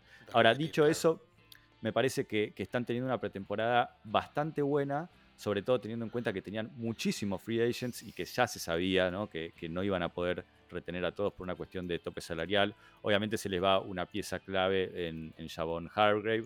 Eh, pero bueno, sí pudieron retener a, a, a, James Bradbury, pudieron retener a Darius Lay, que estuvo a punto de irse y finalmente se quedó. Me parece una excelente movida dejar ir a Miles Sanders, eh, más todavía viendo la plata que, se le pagó. Y por el contrario, eh, contratan a Rashard Penny por monedas. Monedas. A Rashard Penny le están pagando un palo 300 por un año. Eh, y es un tipo que, que, tiene, creo que tiene arriba de. de por el arriba de 5. Sí, sí, sí. sí. Si está en la cancha, obviamente, la duda es si va a estar sano. Pero si está sano, el tipo tenía 5,5 yardas en, por acarreo. El más alto de toda la NFL, corriendo atrás de una de las mejores ofensivas de la NFL.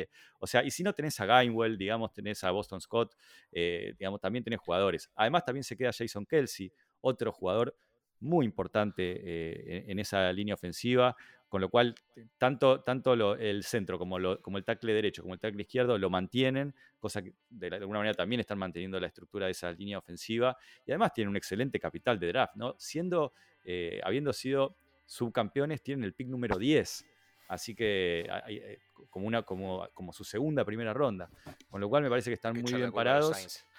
Eh, sí, sí, sí. totalmente. No, no, esos trades inexplicables. Eh, pero bueno, es la genialidad de, de, de, Howie Roseman, ¿no? Que yo siempre lo elogio muchísimo. Me parece uno de los mejores general managers de toda la NFL. Muy inteligente. También recordamos que retienen a Fletcher Cox, eh, a Brandon Graham, ¿no? También jugadores Brandon con experiencia sí. importantes. Trajeron a Mariota.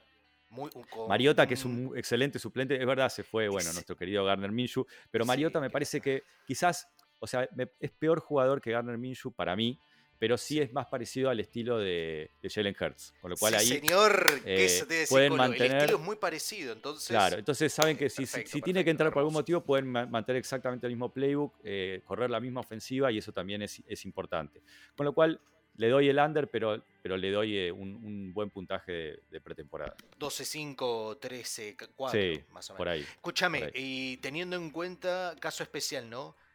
Eh, ¿Se quedan con la conferencia? Sí. ¿Sí? ¿De vuelta se quedan sí. con la conferencia? Para mí sí, sí. En ese caso, eh, todos los que en el orden después... Ahora vamos a hablar del resto, no me quiero adelantar, pero. No, no, no, ya sé, pero adelanta, ¿querés adelantar eso? Si, no, si ya lo adelantás, ya está, si no, no hay problema. Para mí, pero... se queda, para mí, se, para mí vuelven a ganar la conferencia y, y, y, les veo muchas chances de volver a. Por lo menos sí. a la final de la NFC, los veo en la final de la NFC. Ajá, jugado. Yo los veo con un under, pero por el hecho de que el calendario es mucho. Estuvimos ignorando un poco los calendarios, pero al sí. fin y al cabo. Eh, importa, ver, obviamente. no importa, porque al fin y al cabo nunca se sabe, ¿no? Pero fíjese Detroit que tenía un calendario bastante complicadete y terminó 9-8, pudiendo haber terminado 3-14. Eh, Filadelfia tuvo un calendario muy accesible, contrario al de este año. Yo los veo 12-5 y la división sí, no sé si tanto, uff, en conferencia yo creo que no va, van a pasar. Pero bueno, no, no le quiero tirar flores al equipo. Oh, pero este, Colo creo que, o, o, o Diego, si te querés quemar vos, Hay que agarrar al- a los dichosos Dallas Cowboys, sus Dallas Cowboys. Si no lo querés agarrar, el colo estoy seguro que se Yo estoy, yo estoy con- me relavo. Si querés, ¿por qué no van con A sus ver. Giants? Hablen de un poquito de sus Giants y yo después los agarro a los Dallas Cowboys. Que voy a ser más neutral. Uy, Dios mío. Bueno, ¿querés que, bueno, saltemos ahí, vamos con los New York Giants, los New York Football Giants, gigante azul, récord de 9-7-1. Después de, uy, ¿cuánto fue, Diego? Un buen par de años, creo que más de Sí. 5, no, más de 10 años sin haber ganado en playoff y hace más de 5 años sin haber entrado en playoff. Wildcard contra Minnesota Vikings, victoria y después una paliza recibida por parte de Filadelfia. No cambia el hecho de que los Giants tienen 4 de los que ellos tienen 1. a lo que va la agencia libre de los Giants, y a ver, sigue sin estar ese jugador de renombre que vos decís qué pedazo de contratación, pero se han traído jugadores, ¿no? Eh, rendidores y cumplidores. Eh, lo que me pone triste, y ahí creo que no sé si los, los había mencionado o no, es el nombre de DJ Shark, que fue a parar a Carolina, y yo lo Sí. quería para Giants, por el hecho de que con Shark, a pesar de no ser un wide receiver 1, y eso creo que lo habíamos hablado, digo, cuando tratamos un poco, ¿no? Los agentes libres y demás. Creo que contratando a Shark y un wide receiver más, ahí tipo 1.5 o 2, en el draft te vas y te buscas otra cosa, ¿no? Vas y seguís apuntando a la línea ofensiva, que todavía tiene que corregirse, eh, un poco la secundaria. En este caso no contratamos a un wide receiver que pueda cumplir la función de 1 o de 1.5, así que estamos dependiendo de que nos toque un buen jugador, nos caiga un buen jugador o algo que yo estoy con mucho miedo porque no me gusta, no lo hago ni siquiera en Maiden, que es tradear para arriba y conseguir el wide receiver número uno de los que vienen. Porque por lo que veo, nos puede llegar a caer Wyatt de Tennessee, como nos puede caer Safe, eh, Safe eh, Flowers de eh, Boston College. Y no, no es que no soy fan, prefiero otros. Yo les veo. ¡Ay! ¡Qué curia! 9-7-1. Es que si los veo, yo los veo con un over. Pero. por- Yo los veo con un over, pero de, de nada. El partido dichoso ese con Washington que terminó 2020. 16. Los veo 16 y si no los veo 16 los veo 9-8. Pero sigue siendo over porque al fin y al cabo 9-7-1, 9-8 Claro. es, más, es más que 9-7-1 y di- o 16. El problema es que, como digo, no le dimos mucha atención a los calendarios, puede importar importa o no, pero es, sí, me la estoy jugando. Uy, ¿cómo voy a pagar monedas al final de temporada, Diego? De Yo creo que lo complicado para el equipo y de los perdón, Giants. Perdón, perdón, antes que siga. Y esto Sí. teniendo en cuenta que Daniel Jones repita, ni siquiera que mejore, que repita lo que hizo esta temporada. Que lo repita. ¿Sí? Bueno, yo o creo, sea, Maxi, hemos Diego. hablado semanas de lo de Daniel Jones. La puta que te parió, Daniel Jones.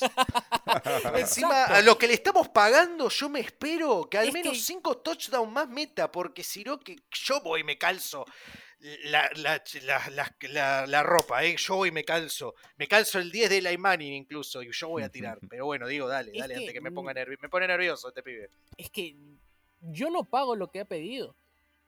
Es que, ¿cómo vas a, cómo vas a pagarle a alguien que ha tenido una temporada buena? Qué Yo- lástima que no esté Rubén, porque te juro, Rubén, Rubén dice, pagamos, ¿sabes qué le digo? Y ya te dijo, te dijo. Rubén me dice, pagamos esto ahora, porque si tardamos más en pagar, nos va, a- nos va a hacer pagarle más por el hecho de que otros corebacks movieron el mercado.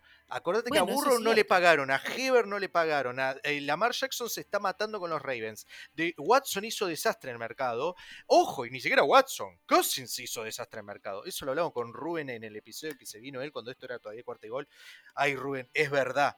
Es verdad es al que- final. Pagarle eso ahora nos salva, pero sigue siendo igualmente un bochornazo de plata, porque yo más de 35 no le pagaba, pero bueno. es que ¿qué le yo no le pago casi lo mismo que recibe Patrick Mahomes para la calidad de que es Daniel Jones. Es que por una temporada buena yo no le voy a asegurar casi la misma plata que tiene Patrick Mahomes. Eso es algo más claro. Y ahora, lo complicado para los Giants son las visitas. Eagles, Bills, Dolphins. ¿Consideramos Raiders? ¿Consideramos qué? ¿Consideramos Raiders? ¿Vos le tenés ¿Las miedo a? Garópolo?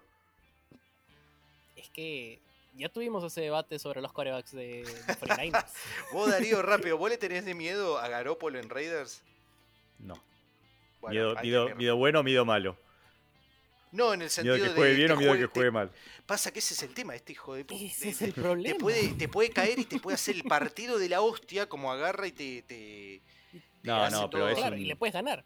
Garópolo no te va a ganar por él mismo. O sea, Garópolo te va a No, ganar obviamente. si tiene un Pero buen está bien acompañado. alrededor. Ese es el tema. equipo. Como está bien acompañado, el Sí, rinde. pero esa línea ofensiva. mm, Ese es el tema.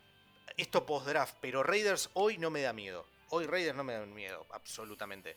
Más teniendo en cuenta que el coaching staff es desastroso. Entonces, Raiders no. yo no sé, yo, yo aún tengo mis dudas con Raiders. Considerando lo errante que a veces son los Giants también. Hay partidos que eran para ganar y hay partidos que los pierde de una forma... A ver, es que hay partidos que, que te ganaron muy bien, pero hay partidos que no podías haberlos perdido, como por ejemplo el, el- el partido... A ver, yo creo que el partido contra los Vikings, el partido de Navidad, era un partido para ganar. El partido contra Dallas, yo creo que ahí podían haber hecho una oportunidad. Entonces, yo creo que los Giants son, un equipo que, obviamente, es mejor de lo que hemos visto temporadas anteriores. Yo tengo dudas, y esto, y esto lo sigo pensando, con Darren Waller, más por los problemas que ha tenido antes. Yo siento que yo no entiendo por qué dejamos ir a Kadarius Stoney, pero sí, voy a decir over. ¿Cómo está ahí? El corazoncito mundo, ¿eh? juega, ¿eh? El corazoncito juega. Como está, con toda la duda, ¿eh? Pero yo, yo sí, yo sí tengo dudas, y lo vuelvo a repetir, con Darren Waller, y espero que no hayan más suspensiones. Yo sí desconfío de Darren Waller. Eh, decían que agarró el 12 porque son la cantidad de partidos que va a jugar. Bueno, te está ¿eh? adelantando. ¿No Firma firmás 12 12. partidos de Waller? No, yo firmaba 10, pero bueno. Por yo eso, te juro, bien, o sea, sirve. a ver, y cambiaron el césped, así que al menos en el MedLife no se tendría que lesionar. ¿Te dieron el gusto, Maxi? Cambiaron el césped, lo que No, venís ah, eso hace años. noticia, eh, lo tengo que hacer, lo tengo que hacer nota, después voy a hablar con Agus. Claro, cambiaron con el césped del, del reputísimo MedLife Life, cambiaron el césped. No sigue Ah, siendo césped natural, la- pero vos. la hostia que me puta que me parió. Podrían hacer césped natural, ¿eh? Pero no, cambiaron, cambiaron el turf ese poronga que había ahí que provocaba tantas lesiones. Lo cambiaron, sí, sí. Sí, sí. Confirmado que lo cambiaron. Pusieron otro tipo. Pero no es este que tanto provocaba lesiones, pero sigue siendo un asqueroso sintético que yo te digo, yo he sufrido el sintético, pero sí cambiaron el césped. Entonces, pero sí te firmo 12 partidos de, de- de Waller. Es un Claro. top 5, está bien, es un top 5. Te puede hasta ser un top 3, sacando obviamente a Mark Andrews, porque Kittle y Kelsey están cada uno en su propio escalón. Pero Claro. si me juega 12 partidos de 17, y es. ¿Viste? Es complicadito. Pero sí, digo, yo más no puedo decir nada. No, no puedo decir nada y dejémoslo ahí. Colo. No, no, porque me, me entristé. eh, A ver, yo ahora soy general. O sea, soy general, no tengo que. No tengo que. A ver, pero soy hincha. No es que, so- no es que fui analista, ¿no? Le tengo, le tengo amor a los Lions y le tengo amor, pero más que aún a los Giants. Pero digo, ya, ya, ya está. Ya no soy más especialista. O sea, ahora es todo. Pero no, no, me pongo muy nervioso. Eh, a final de temporada hablamos. Eh, Colo, agarrate los Dallas. Antes que, no, No te digo nada de los. Giants. Perfecto. No, no, no, pero me gustan las contrataciones, te digo. Eh, la ofensiva es una bestialidad. Tenés a Senquon Barkley, que, es un, que fue top 5, eh, Waller, que es un tight top 5, Parris Campbell, que es cumplidor. em, seguís teniendo a Shepard, que es buen líder en, en lo que se refiere a- al al locker room, a lo que se refiere a vestuario. Em, este eh, Crawford es el que contrataron, si no me equivoco. eh, lo miré poco y nada. eh, Crawford es James Crawford. Perdón, eh, se me lo estoy Crowder. Crowder, Crowder, Jamison Crowder. Crowder. No le di mucha pelota, sinceramente. Es un No, buen jugador. no. no, no, no, no lo tenía muy visto. eh, se me pasó un poco fuera del radar. Eh, ¿Alguien más, Diego, que se me esté escapando? Eh, hay Además de los renu- ¿eh? Sí, un buen par, eh, teniendo en Sí. cuenta los renueves. eh, hay que terminar de hacerle contrato a Dexter Lawrence, a Sexy Dexy. eh, pero digo, en lo que es la parte ofensiva, sí, que vos digas de renombre, no. Porque A Darius eh, Tony, pero ya se fue.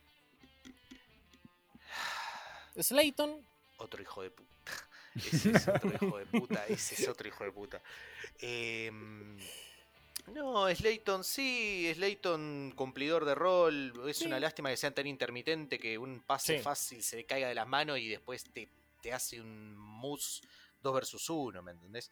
No, a mí lo que me preocupa es de cara al draft el hecho de tener que conseguir un, un wide receiver en la posición en la que están o algo que yo ya te la canto, Diego, y me pone muy, muy mal, porque ni siquiera va a ser por tantas posiciones, pero bueno, es que van a hacer un trade up para levantar eh, algunos de los wide receivers más destacados. Eh, sea el muchacho de Ohio State o lo que fuera, pero yo no veo a la gen- yo no veo a la gerencia conformándose con Safe Flores o con Wyatt de, de Tennessee. A mí no me llaman la atención y vos que sabés mucho más de college. Bueno, capaz a vos sí te gustan, a mí sinceramente de lo que yo no, no, no me gustan para, para, para wide receiver uno, pero bueno, ¿qué le vamos a hacer? Eh, no, sí, ves, ves que te ves que uno, la nostalgia, ¿no? Colo, agarrame a, lo- a este equipo, a los a- Cowboys. a, America- a American A a. Steam, América 10 años de, de- 10 años de historia tienen, dale, agarrame a los Dallas que- Cowboys. los Cowboys, Bueno. la última vez que fueron a un Super Bowl, Friends estaba en televisión. Ay, cuando a mí me encanta decir dato. siempre que a mí- siempre, siempre que arranco la temporada de Cowboys me encanta decir, este es el año donde Dak Prescott va a jugar como por lo que se le paga, sí o no. Colo, agarra a los Cowboys. Bueno, a ver, es, los Cowboys me cuesta, lo que me cuesta un poco de los Cowboys es, es un poco mantener, ma- mantener mi coherencia con todo lo que dije antes, porque a ver, te dije que los Eagles con 14 iba a ser un under, porque no porque no porque fueran a empeorar mucho, sino porque es muy difícil repetir esa temporada. Eh, también te dije que los Eagles iban a ganar la división, o sea que los, y, y si te digo que los Cowboys también los veo bien, ahí estamos un poquito complicados. Eh, pero bueno, yo creo que los Cowboys eh, para mí son un- uno de los grandes ganadores también de esta pretemporada. Me encanta, me encanta lo que hicieron. Me parece correcto dejar ir a Zeke, eh, ya, ya no daba para más. Darle toda la confianza a Pollard, eh, poner el franchise tag. Veremos si, si lo terminan renovando, pero más allá de la lesión que tuvo en el último partido de la temporada, creo que Pollard es un jugador muy explosivo, muy interesante, que ya lo venía demostrando eh, también los últimos dos, tres años cuando compartía ese backfield como segunda al- alternativa, pero cada vez que entraba se veía esa explosión. Eh, me parece también que, que- que es muy bueno el trade por Brandon Cooks, eh, barato, ¿no? Una quinta y una sexta por un jugador que realmente te puede dar muchísima producción. Me parece que ahí arman un cuerpo de wide receivers con CD Lamb, Brandon Cooks y Michael Gallup, que bueno, sabemos, ¿no? Venía de una lesión de ligamentos el año pasado, no estuvo en su mejor nivel, no estuvo al 100%, pero bueno, ya con un año más, eh, más lejos de, esa lesión, seguramente puede ir volviendo a su nivel. Y también me gusta también lo que hicieron en defensa, ¿no? Me parece que Stephen Gilmore, si bien obviamente que no es un jugador que está en su plenitud ni mucho menos, pero sí por una quinta ronda compensatoria y un contrato de 8 millones, dámelo a Gilmore con su experiencia, que fue jugador defensivo del año en el 2019, tampoco es hace tanto tiempo y conoce a la perfección la posición, así que teniendo a, a Trevon Diggs del otro lado, que es un jugador, otro tipo de jugador, no un jugador que quizás toma más riesgos, pero que también eh, puede aportarte muchísimo, aunque hay opiniones encontradas, pero me parece que eh, eh, cubrís bien los dos lados de, tu secundaria. Eh, Dak, bueno, Dak es, es una incógnita, ¿no? Yo, yo, yo era un believer, la verdad que a mí siempre me gustó mucho Dak, pero bueno, también un poco lo- los hechos hablan, ¿no? Y, y ese último partido de la temporada contra San Francisco eh, no jugó nada bien, si bien había tenido un gran partido contra, contra Tampa Bay, eh, en los playoffs es cuando tenés que sacar tu mejor rendimiento y Dak no lo hizo y no es la primera vez que sucede, con lo cual es inevitable ya empezar a tener otro tipo de dudas acerca de eh, cuán elite es Dak, ¿no? Porque me parece que es un quarterback top 10, yo creo que todos vamos a estar de acuerdo en eso, pero eh, para realmente poder llegar a un Super Bowl, como decía Diego, me parece que necesitas tener un factor que por el momento parece que Dak no lo está teniendo. Si me tuviese que jugar over-under, Y con 12 victorias también, ¿no? Arrancás de, un punto alto. Casi que te diría que, le repetiría. Yo, yo me la juego, si me permitís, Maxi, por repetir. por repetir el récord. En este caso, me parece que un 12-5 un 12 me parece que es que le queda bien a este equipo, que me parece que, que mejoró, pero que así todo, digamos, arranca de, un techo alto, que tiene al mejor equipo de la NFC junto con los 49ers, quizás en la división, que son los, los Eagles, eh, con lo cual también hay competencia dentro, dentro de la división. Sí, más que nada donde se hicieron fuertes de local, 8-1 en local y de visita eh, perdieron, eh, salieron 4 y 4, creo que sí, puede ser un 12-5, top 10, eh, ya te digo, da Presco top 10, no top 15 te lo compro. No, no, top 10 no, no, no. Y no, no por, no por fanático, no te lo compro top 10 ni. Está bien, no, no, no. Pero, pero puede. Pero, a ver, algo rápido pasamos al equipo de, que cambia el nombre todo el año. Dak es el último año de Dak si no sale bien. O sea, es el, es el do or die de este año para Dak Prescott. No me acuerdo cómo depende, depende, depende cuán mal salga. O sea, o sea, si me hablas de que no entra a playoff, sí. Si no, si, que se vaya en primera ronda, primera ronda. Y con una actuación decepcionante de Dak y también. Porque pasaron primera, onda, eh, primera ronda recién ahora que se enfrentaron a los Buccaneers que estaban con medio barco, por así decírtelo. Dak tiene contrato hasta 2025. ¿Vos ya decís que lo chopean si no sale bien esta temporada? Por eso, depende cómo, mm, depende cómo, cómo sea la, la, situación, pero me parece que otro año de quedar eliminado porque tu quarterback no estuvo a la altura y va a ser muy difícil de digerir para Jerry Jones.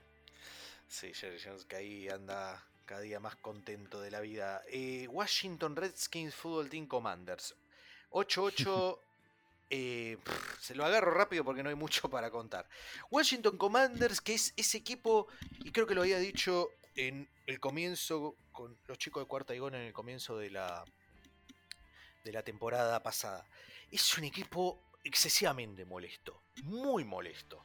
Porque vos los mirás y decís, tienen la defensa lesionada, eh, el ataque me, sacando a Terry McLaurin. Eh, su mejor coreback está en el banco de suplentes. El nombre, el nombre pesa más, que es en este caso Carson Wentz y Riviera que tiene algo en contra de, Taylor. No sabemos qué pasa. Pero aún así se las arregla con todas esas incógnitas, con todas esas idas y vueltas. Y sin tener, como digo, un equipo que destaque, destaque a ver, porque todos dicen, no, la defensa de Washington es buenísima. Me acuerdo cuando dijeron que la defensa de Washington era buenísima y en 2021 pasaron una penuria y una paliza les dieron por todos lados. 2022 eh, mejoraron un poco, pero siguieron sin ser eh, lo que se decían que eran. Y ahora veremos a 2023.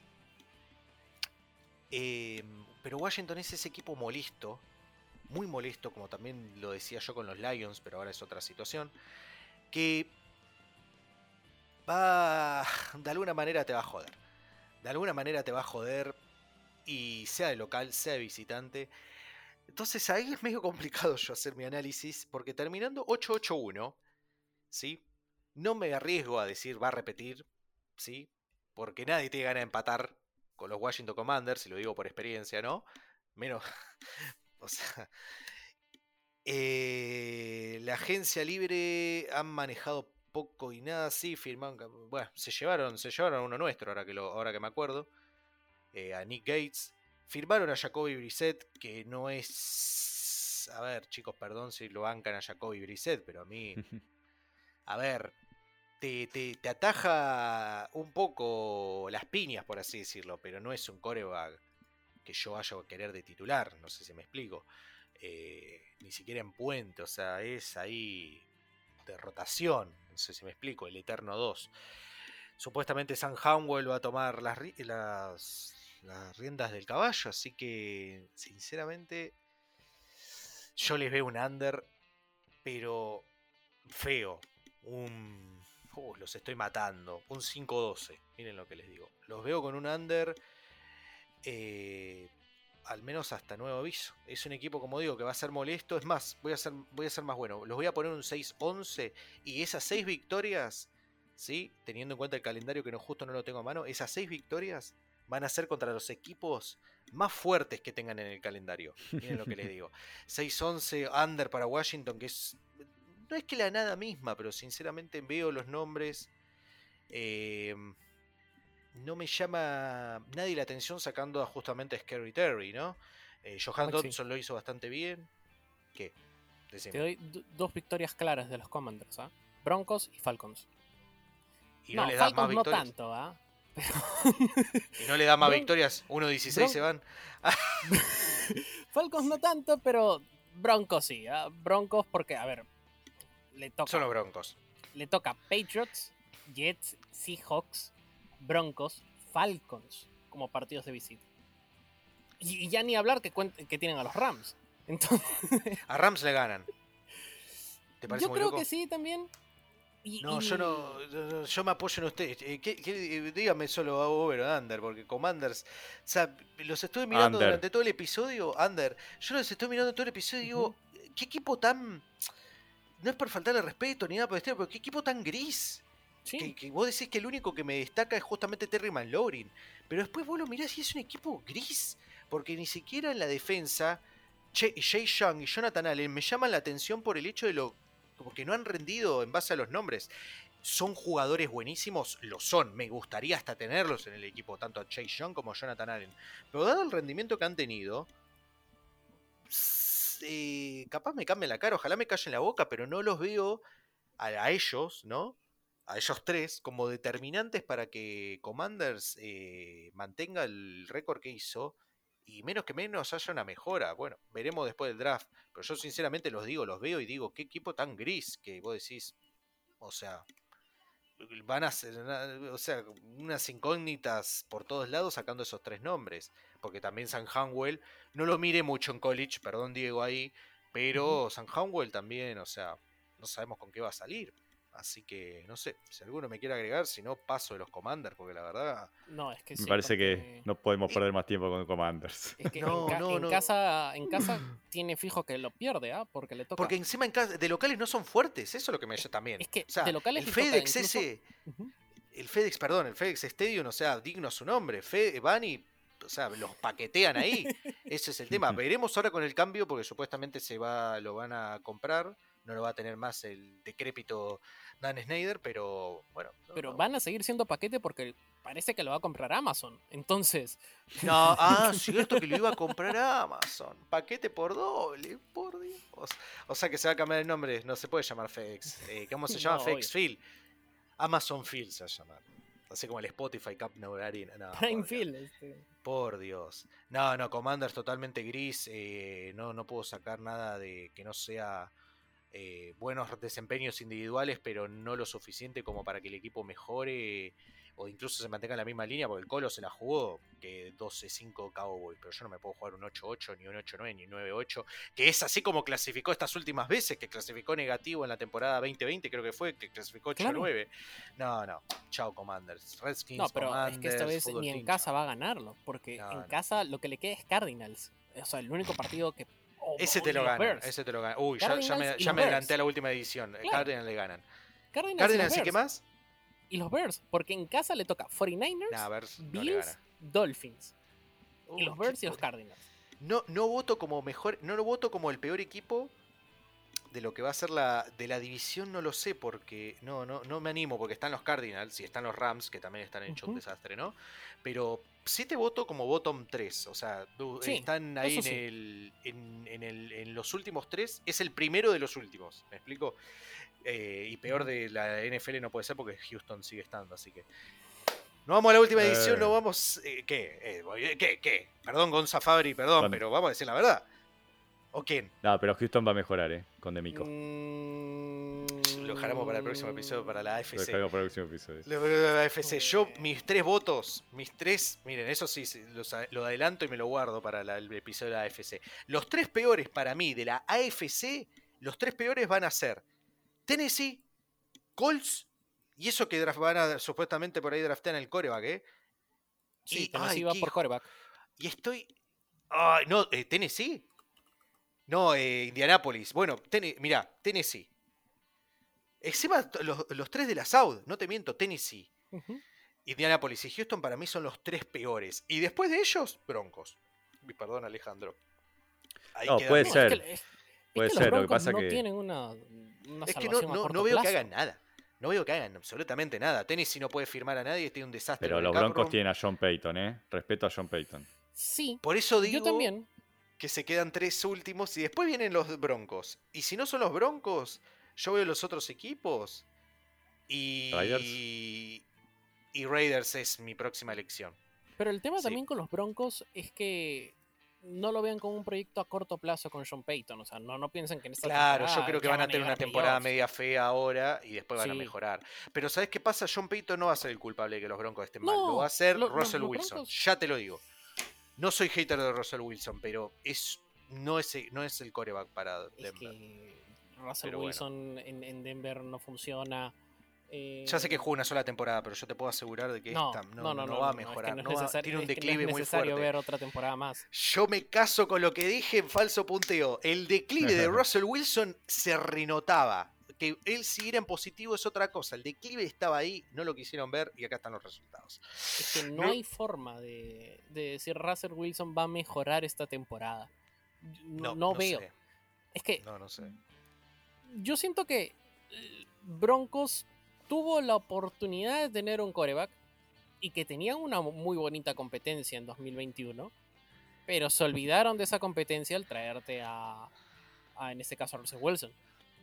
¿Alguien se acuerda la, la competencia que tenían los Broncos? Obviamente, tampoco no es que estoy hablando de los mejores corebacks que tenía la. Y en ese la momento división. estaba Locke. Locke y. Claro.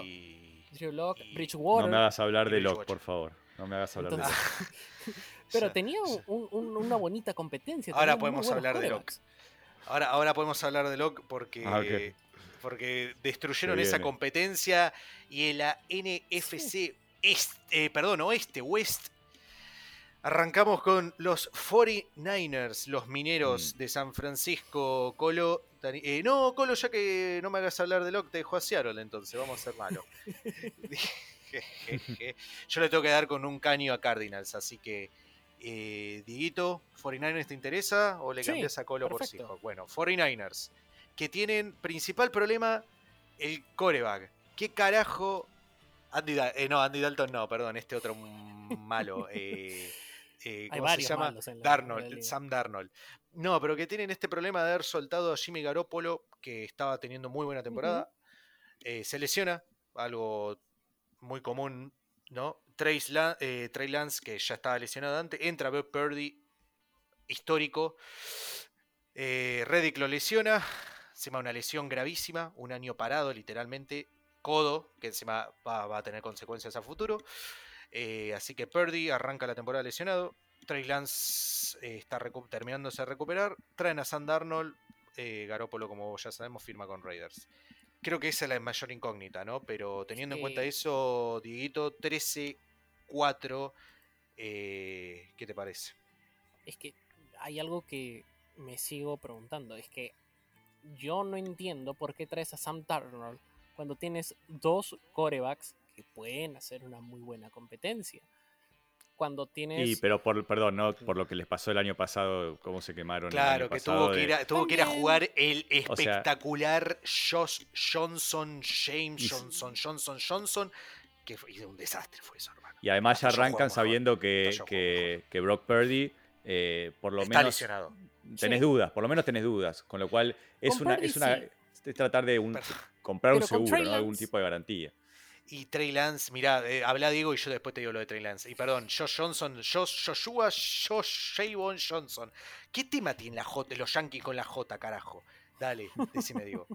Vamos. Es que con Trey Lance, bueno, con Brock Purdy hay dudas.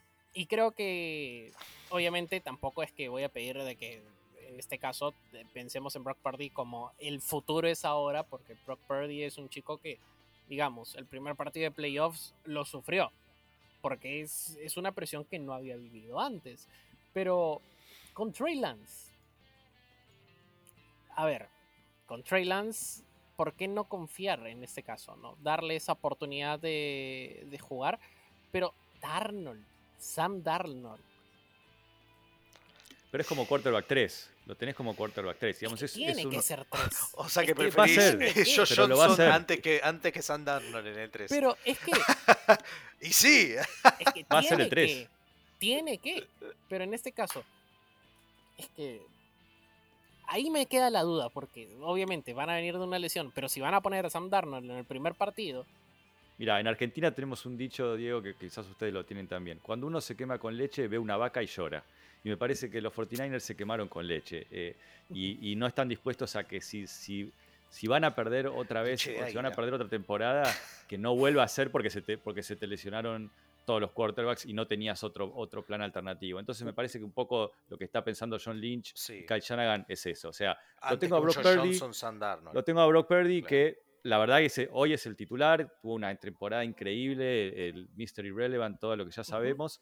Obviamente hay que ver si mantiene el nivel y además viene de una lesión complicada, ¿no? En su codo de- del brazo se Sí, tira, digamos, con hay que ver cómo vuelve. Entonces, no sabes tampoco ni siquiera si va a arrancar, poder arrancar la temporada como titular. Después lo tenés a Trey Lance, que es un jugador que a- apostaste muchísimo, eh, mucho capital de draft, tres primeras rondas, en la cancha todavía no lo demostró y además tampoco se pudo mantener sano, porque los dos años eh, terminó lesionándose y sin poder jugar.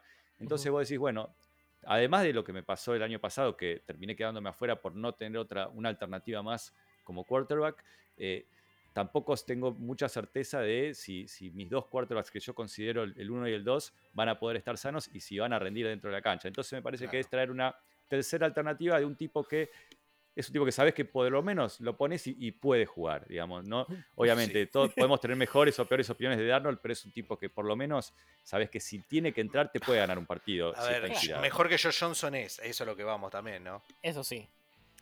Pero hay algo que me, ahí me quiero, y te dejo, digo, algo que quiero pisar ahí, lo que dice Colo es verdad.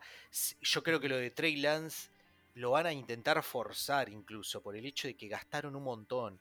Y a mí, Sí. ahora sí, y ahora sí vos me- eso me lo podés refutar o no. eh, yo cuando hicieron ese movimiento, yo digo, debe ser por Justin Fields. Cuando vi que era por Trey Lance, yo me quedé atónito porque dije, primero, ¿de dónde viene? ¿Sí? Él no viene de competir en lo que es la, la división más alta. ¿Sí? Él viene de competir en la división, en la, FCE, en la FCS, si no me equivoco. Porque él viene de North Dakota State. O sea, está una división más abajo de la primera, si no me equivoco, ¿no? Sí, Sí. está una más abajo. Sí, ¿Por es? FCS. Claro, claro. Está una. No, porque siempre me confundo con las denominaciones, me confundo. Digo, ¿cuál es la primera? Entonces, No, FBS, No. pero también contar a los FBS. 150 equipos que hay en la división. claro, por eso. Entonces, teniendo eso en cuenta, puedes salir de alguna universidad chiquita, ¿no? De la Pero F- es que incluso FBS, de la pero- FCS ha traído. eh, No, no, Belichick, han traído- eh, no, no, está bien. Está bien, han traído, y justamente North Dakota State ha sacado corebacks. A ver, no nos vayamos tan lejos. Carson Wentz viene de North Dakota State. Claro. pero fíjate el declive que ha tenido. Yo no digo que sea, son eventualidades, a eso es lo que yo voy, pero yo digo, realmente valía la pena, ¿sí? Cuando tenías a, a, a Justin Fields ahí. Yo, yo la verdad que yo creo que dijeron, este va a ser el futuro, como dice Golo. Salió todo mal porque primera temporada se lesiona y encima lo que jugó fue poco y nada. eh, no convenció. eh, De lo poco y nada no convenció. Arranca la segunda, otra vez una lesión de gravedad también, sí, Y que lo va a afectar. más jugó. Y dos partidos nomás jugó y los jugó bastante feos. Entonces, y encima es una lesión, a ver, no le afectará en el brazo, pero es una lesión con consecuencias, porque fue en Sí. la rodilla, si no me equivoco, en el tobillo. Ahí Eh, me. Rodillas, si es que no me estoy equivocando. Rodilla ya. Se No, me tobillo, con el tobillo. primer año, pero creo que fue tobillo, sí. Ah, Tobillo, eh, tobillo. Entonces, ya sabemos que, que encima que era un, si yo no me equivoco, es un coreback que utiliza las piernas, no tanto como puede ser eh, Lamar Jackson, ¿no? Pero que se va a mover. Ya sufre lesión de, eh, de tobillo, de, que lo, de gravedad. O sea que a futuro ya tiene. Ya tuvo lesión, eh, tuvo la anterior lesión que no me acuerdo cuál era. Y bueno, che, eh, hay un tema de salud ahí en, en, en él. Y bueno, vamos a ver cómo vuelve. También, como dice Colo, lo que decía, la lesión de codo de Brock, Brock Purdy no ayuda porque encima es una lesión del hombro, el codo, del brazo que lanza. Entonces es como que tienen a todos rotos. ¿Sabes qué me hace acordar? Se lesionan tanto como se lesionaban los Giants en el 2021. o sea, ojo, se ojo también. qué con- manera de lesionarse los corebacks de, la, de los 49ers. Porque si no es el codo, si no es el- la pierna, si no es el dedo por Garópolo, es una contusión por Joe Johnson. Joe Johnson entra a jugar y con sus dos cojones bien morenos va y una contusión. Una suerte, pero bueno, Diego, da- dale, dale. Pero dale ojo que- también con los 49ers. Es un equipo que recién va a draftear en el pick 99. Sí, Eso me estaba olvidando. Los 49ers tienen buen equipo, tiene una base, tiene un equipo interesante, nombres que por ahí no resaltan tanto, pero que son rendidores, no son tan gris como pasa con Washington. Claro. Pero, ¿qué tanto te va a bancar el equipo? ¿Qué tanto te van a bancar los jugadores? El hecho de que no consigas ¿no? la pieza más importante, que es el coreback. Si están experimentando con un equipo que tiene jugadores que son para ganar hoy, como pueden ser Ujú. Tibo Samuel, como puede ser eh, Christian McCaffrey, recientemente eh, eh, eh, tradeado, Claro. Brandon Ayuk, Nick Bosa y, y más, ¿me entendés? ¿Qué vas a hacer? Porque se van a pudrir, ¿me entendés? Yo, como te digo, Mm, me arriesgo. Te- vos decís que van a aguantar. Me arriesgo algo más también. Uh, A ver. o y si dudaste. pensamos, Ay, y si dudaste. pensamos, y si pensamos en este caso, en Stetson Bennett, yo sé que lo estamos hablando siempre en primera ronda, o en- o en segunda, Eh, pero imaginemos un pick 99 y tiene equipo. Ese es el punto. Tiene un equipo que puede utilizar. Tiene running backs, tiene wide receivers, y el punto para un equipo de Stetson Bennett es que esté armado con jugadores clave para que él pueda desarrollarse. Stetson Bennett en un equipo donde solo tiene wide receivers o solo tiene un running back, no juega.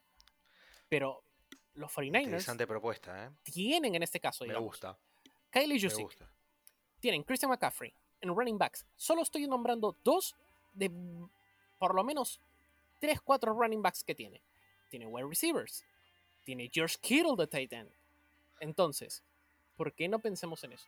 Sabiendo La de línea ofensiva es rendidora. La, línea ofensiva es rendidora. No de sabiendo que Trey renombre, pero aguanta. no va a durar mucho. Brock Purdy está en camino. Pero ¿sabes cuál es el problema? Ese contrato por un año de Sam Darnold. Mm, es sí. un equipo para Stetson Bennett, pero no va a ser para Stetson Bennett, lamentablemente. Me gustaría verlo, ¿eh? Estaría lindo. Estaría lindo también aprovechando los últimos años de Trent Williams, que no le queda mucho más. 34 Claro. años, ¿no? Ya van 12 temporadas que está. Yo creo que uno o dos años más le da. Entonces, y te va a cambiar, y cambia mucho que Trent Williams. Porque al fin y al cabo es. Él cubre el lado izquierdo, que es una de las partes más importantes del, del punto ciego de los corebacks eh, diestros. Entonces, sí, la verdad que sí. Yo vos sí, sí. yo- uh, me encantaría verlo Stenson Bennett, ¿eh? Yo a mí, yo lo compro. Hasta el equipo está. Está para teniendo él. en cuenta, escúchame, teniendo en cuenta Garópolo, ¿sí? Lo que ha hecho Garópolo con, Sam- con los 49ers, yo creo que Stenson Bennett entra perfecto. Claro, No es estoy equipo comparando que sea ma- mejor o igual o lo que fuera. Digo que es una similitud de jugador. Sí, y por Es ahí incluso por para el tema de tamaño, Stetson Bennett se puede mover más que Garópolo. Garópolo no, te corre ni aunque lo estés apuntando con un arma en la nuca, ¿me entendés? Se mueve poco y nada. Pero sí, no esa es tentador. Esa me gusta. Yo compro esa. Obviamente no somos los general manager, ¿no? Estamos despedidos, sino como, como le decía Icono, como relataba parte de la película de conseguís el primer pick. Sí o sí, A si ver, no te es que despiden. no- eso, no ¿sabes sé si- si Llegamos a draftearlo en ¿no? tercera ronda y nos echan. No sé si spoileo, pero en este caso lo No, te dicen que será a- devolver el pick. Sí, devolverlo. No, te iban a decir que draftees a Hendon Hooker en vez de Stenson No, Bennett, ¿viste? es que es que vuelvo a decir, Stenson Bennett es un buen coreback. No sé cuántas veces vengo diciéndolo en cuántos programas más. Pero, pero, pero entiendo el punto igual de Colo. Dice necesita verdad, un igual, equipo ¿eh? armado para él. O sea, es un quarterback que necesita un equipo. Georgia se lo daba. Pero en, en la NFL, muchos van a decir, no, va a ser un fracaso, que esto, que el otro. La edad, pero es que si no tiene un equipo armado para él, no lo va a hacer. Igual te lo, de- lo digo, en esa te doy la dere- le doy la derecha al Colo. Eh, el hecho de tenerlo a Darnold a mí no me gusta absolutamente nada. Creo que a nadie. Pero eh, es, es antes que Josh Johnson. Sí, dámelo, que vamos a hacer. Es que Sam Darnold yo lo puedo ver en, en los Vipers, pero en la XFL. No, no- no lo veo acá. Ahí va Cam Newton a la XFL, ¿eh? pronto. Che, ahora no Oh. sonaba, ahora no estaba tan loco la idea de los 49ers de comprar a, de pagarle a Colin Kaepernick, ¿eh? Yo la verdad, ahora, No. ahora era buen momento, ¿no? Eh, pasamos, oh por Dios, oh, 49ers. Imagínate tener todo el equipo armado y no tener un coreback. Bueno, una situación parecida que le va a pasar cuando analicemos los New York Jets, ¿no? Pero eso para, otra, para otro capítulo. Colo, Seattle Seahawks, ¿qué te parece? 9-8. Seattle Seahawks. Bueno, eh, a Seattle yo le voy a dar el over. Me parece Bien, que eh, bien. El año pasado creo que nos sorprendieron a todos, ¿no? No, no esperábamos que después de perder a Russell Wilson, después de jugársela por Gino Smith, pensamos que se venía el año de reconstrucción de Seattle y la verdad que Pete Carroll nos cayó la boca. Eh, primero tuvieron un increíble draft, ¿no? El año pasado eh, realmente creo que tuvieron uno de los mejores drafts que yo recuerdo, la pegaron en todo. Eh, bueno, Kenneth Walker me parece que es un, un running back tremendo, Tariq Woolen, Charles Cross, Kobe Bryant. Me parece que, que armaron un equipo con jugadores jóvenes muy interesantes mezclados con, con jugadores de experiencia. Lo de Gino realmente fue una cosa maravillosa. Yo soy un gran amante de Gino Smith y además me parece que, que fue muy bueno el contrato que firmaron, firmaron con él, ¿no? Un contrato muy benévolo para el equipo, quarterback friendly, como se dice, eh, que, que- que les permite seguir construyendo alrededor de él. Y además la frutilla del postre es que tienen el pick número 5, ¿no? 6, 5. 5 que viene justamente de los Broncos, de ese, del mejor trade de la historia de la NFL, que se recuerde. Eh, así que no, la verdad que, la verdad que los veo, los 5 veo en excelente 20, Colo, posición. ¿eh? Por eso, De tienen dos picks de primera cinco. ronda. Además Ah, de, de lo, perdón, perdón. de lo bien que se reforzaron, eh, tienen dos picks de primera ronda y uno en el top 5. Veremos qué hace Pete Carroll con, ese, con ese pick. Yo, yo me, me imagino que, que- que van a ir por, por Jalen Carter. Eh, esa- eso es lo que, más allá de que Sí. muchos hablan de que, de que puede llegar a caer, pero yo creo que, que si Pete Carroll lo ve ahí eh, y, y sabe lo que ese tipo te puede transformar la defensa y además es un, es es coach con Sí. experiencia que todas estas cuestiones de problemas fuera de la cancha o de inmadurez, que no, no es que no sean ciertas, existen, pero me parece que eh, hay, hay ciertos equipos que en un- con, el, con el ambiente adecuado y con el liderazgo adecuado, eso lo pueden eh, mitigar. Eh, así que yo lo veo a, a Seattle solamente mejorándose eh, respecto de lo que fue el año pasado, que ya fue muchísimo mejor de lo que se esperaba. Claro, sí, para ser exactos tienen 10 picks, de los cuales tienen 5 que llegan hasta ronda 3 y el resto ya son de ronda 4 para abajo. Tienen Perdón. dos de primera ronda, como Y dijiste además vos, las incorporaciones de... de- Ah, y volvió Bobby Jones. Wagner. Raymond Jones, Bobby Bobby Wagner, Wagner. baratísimo, eh, que, que viene de una gran temporada en los Rams, de quizás ser el mejor jugador de todo el equipo, tanto en ofensiva como en defensiva. Eh, así que yo lo veo, lo, lo veo como que va, va a seguir ascendiendo este equipo con, con esta mezcla de jugadores jóvenes. Me imagino tomando un wide receiver con su pick 20, ahí ustedes me podrán decir por ahí mejor quién, pero me parece que alguien en el slot que pueda complementar bien a los dos monstruos que tienen por afuera, eh, así que lo veo bien así. Eh, es que justamente nosotros qué pick tenía tenía Gigants ahí, em, Diego, Eh, el 25. Eh, Giants 25. es el 25, el primer pick. Es que yo, teniendo en cuenta los receptores que están, yo es ahí donde yo veo el, que- trade, el trade up con Seattle.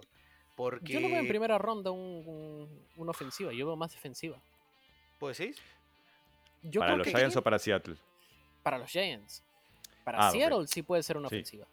Claro. No, sí, para Seattle sí. No, no, no me. eh, o sea, me imagino, yo comparto eso con el Colo. El tema es que si no cae alguno que le llame, que llame mucho la atención en tema de nombre, en tema de rendimiento, o se van para atrás o lo o buscan a alguien que realmente necesite, ¿no? Esté desesperado, porque hoy receptores que llamen. Hay tres receptores que llaman mucho la atención en este draft que viene ahora, que son Quentin Johnson, eh, Jackson Smith de Nijiba, de Ohio State.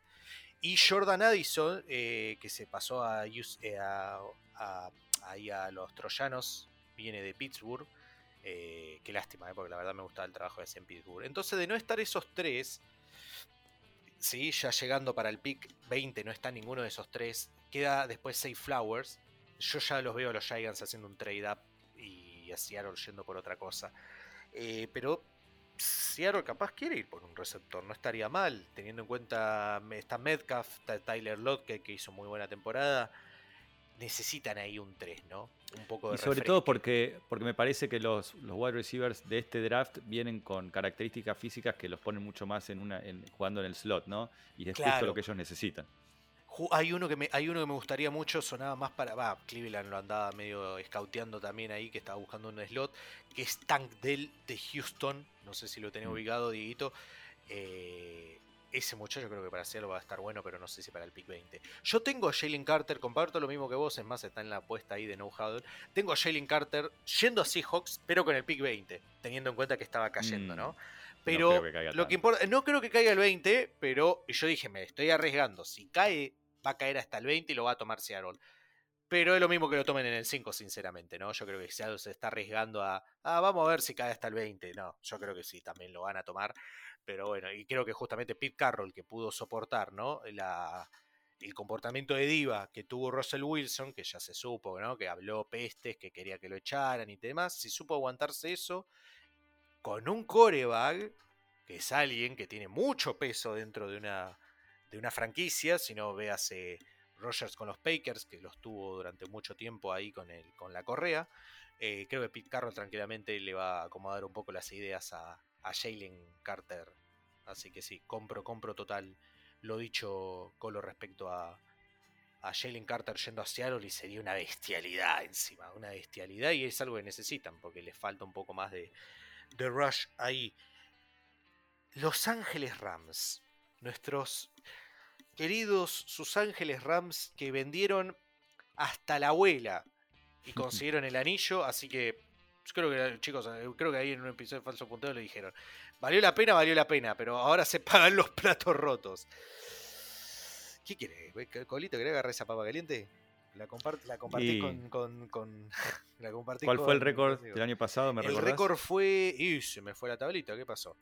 Eh, no sé si terminaron. Acá está. Terminaron. Sí, 5-12.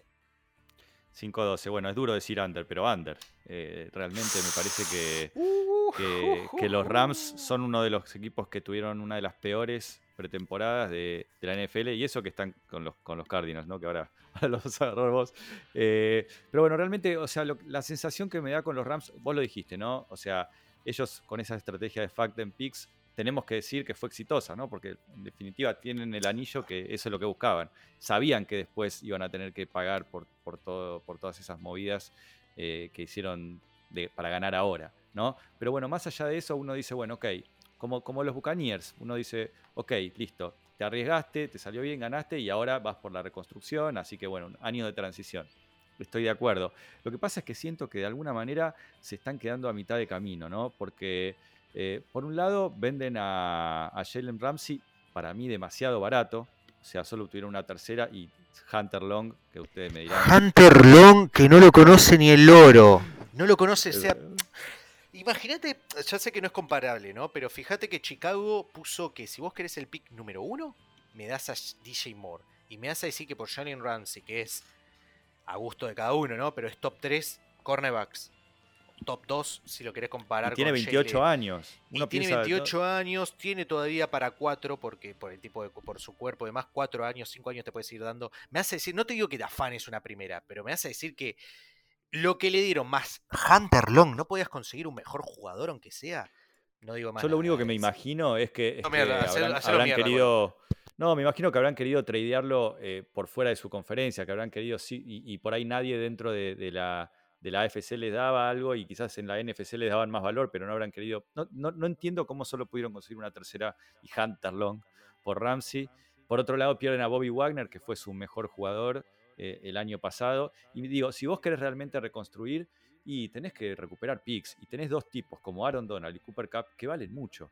Que si vos, eh, es cierto, tienen un contrato bastante importante, sobre todo Aaron Donald, pero bueno, no tengo ninguna duda que, que- va a haber algún equipo dispuesto a pagarte bien por Aaron o por Cooper Cup. Y si vos querés reconstruir, lamentablemente vas a tener que sacrificar algo. Entonces, por eso digo, eh, o a Stafford mismo, tratar de, conseguir valor y, bueno, y empezar de vuelta. Entonces, por eso digo, te quedas en un híbrido a mitad de camino. Ni, ni haces una estrategia para decir, bueno, vendo todo, recupero picks y empiezo a reconstruir de a poco, ni tampoco tener ninguna posibilidad de ser competitivo este año porque, porque empeoraste tu equipo respecto al año pasado que ya eh, no fue para nada bueno. Con lo cual, me parece que es una de las peores pretemporadas eh, que, de las que puedo pensar. Y algo que tenían que era un punto fuerte era la línea ofensiva y en una temporada se destruyó totalmente. Más que nada con la pedida de Andrew Whitworth. con ese retiro que los mató con ese retiro se desarmó totalmente, fue un desastre. Bueno, cuando habíamos mencionado lo de Lamar, yo cuando dije es polémico, no, es que en algún lugar, no, pues, obviamente fue en, un chat privado con conocidos de la NFL que con sus respectivos mambos, falopas y datos importantes de último momento, dijeron que no sería, pero sería una locura, pero un paquete ahí de trade con lo que poco que le debe quedar de monedas, ¿no?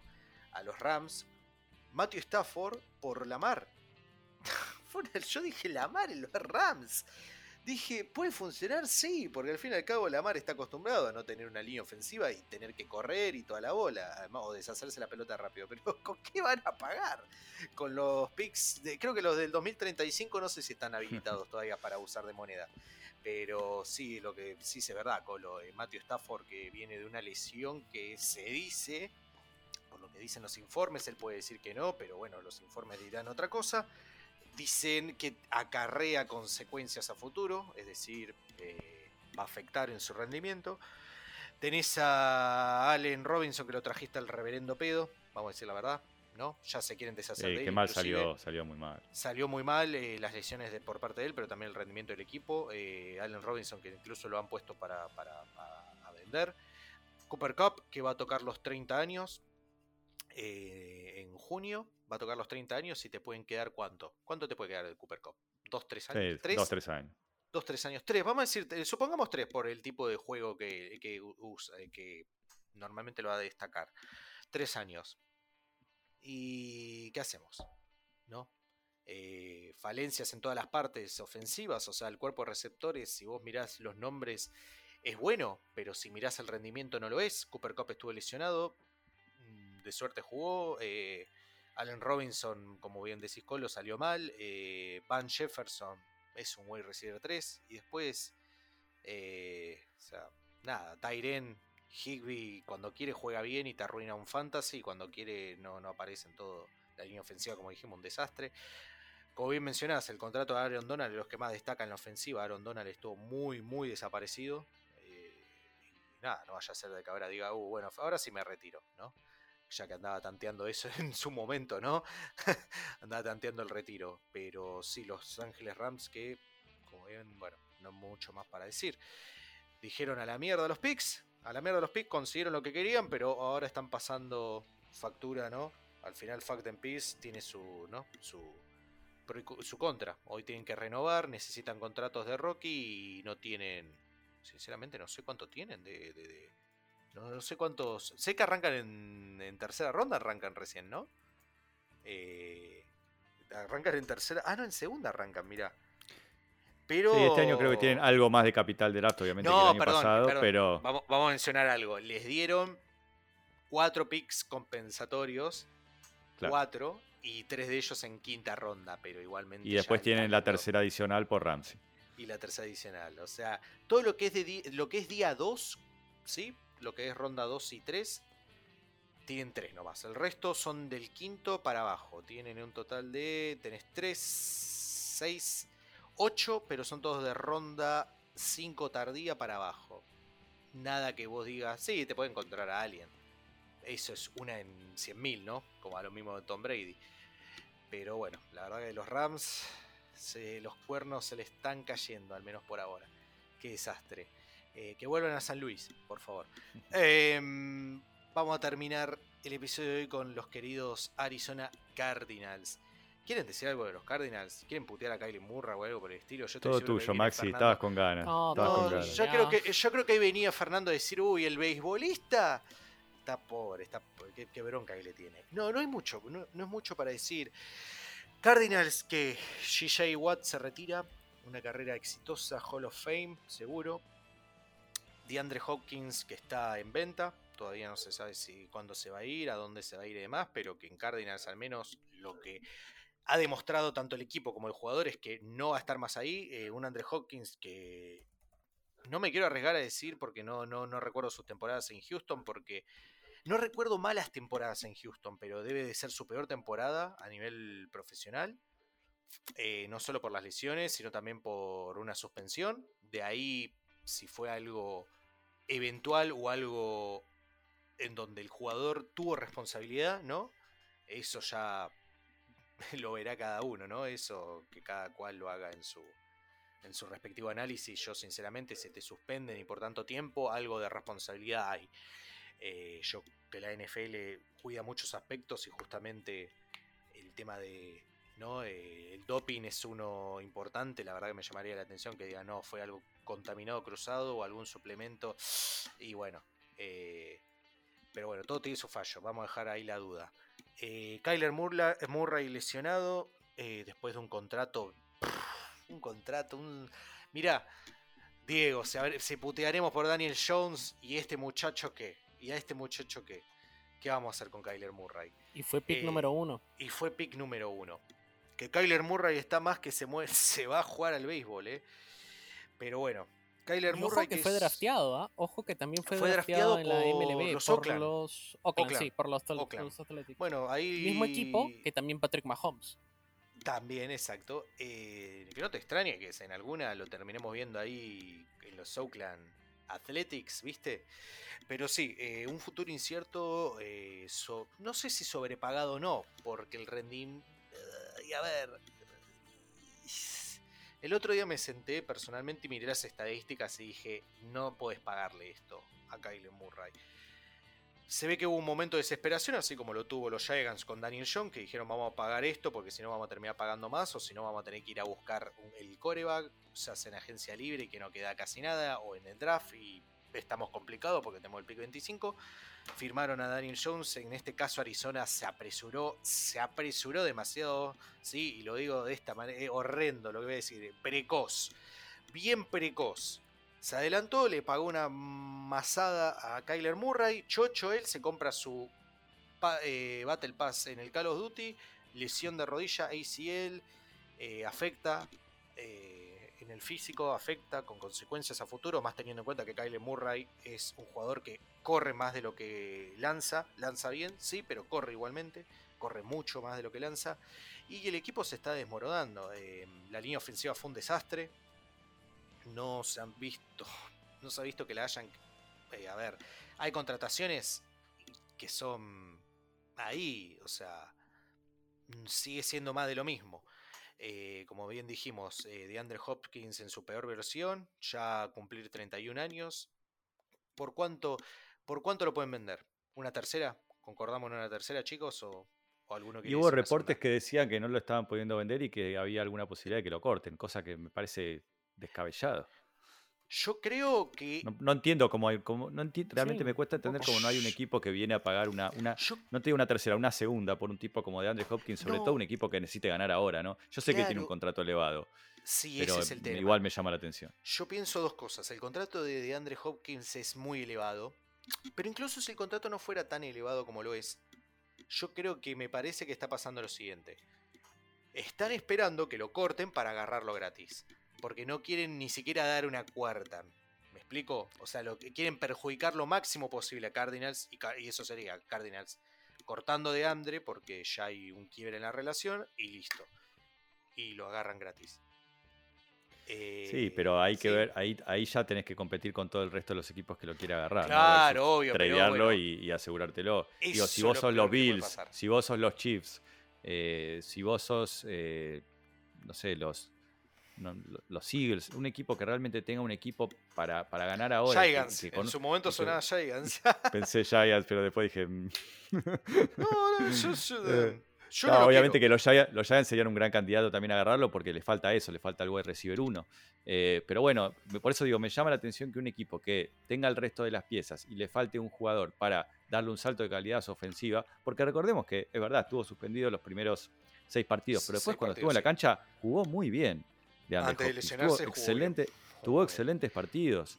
Eh, con lo cual me parece que todavía es un tipo que, te puede aportar, no como hace tres o cuatro años, pero, pero sin duda es un tipo que, que, aparte te atrae mucha marca y te libera también el resto de la ofensiva. El, nombre pesa. Claro, no lo quiero matar con el hecho de que fue su peor temporada, pero el tema es que no recuerdo que haya tenido una mala temporada Y para mí una mala temporada es haberse perdido los seis partidos por esto, ¿no? Y el tema de que se lesionó. Fíjate todo lo que tuvo que pasar para que DeAndre Hopkins finalmente tuviera una mala temporada. Y que cuando estuvo en la cancha jugó bien y fue un jugador muy productivo.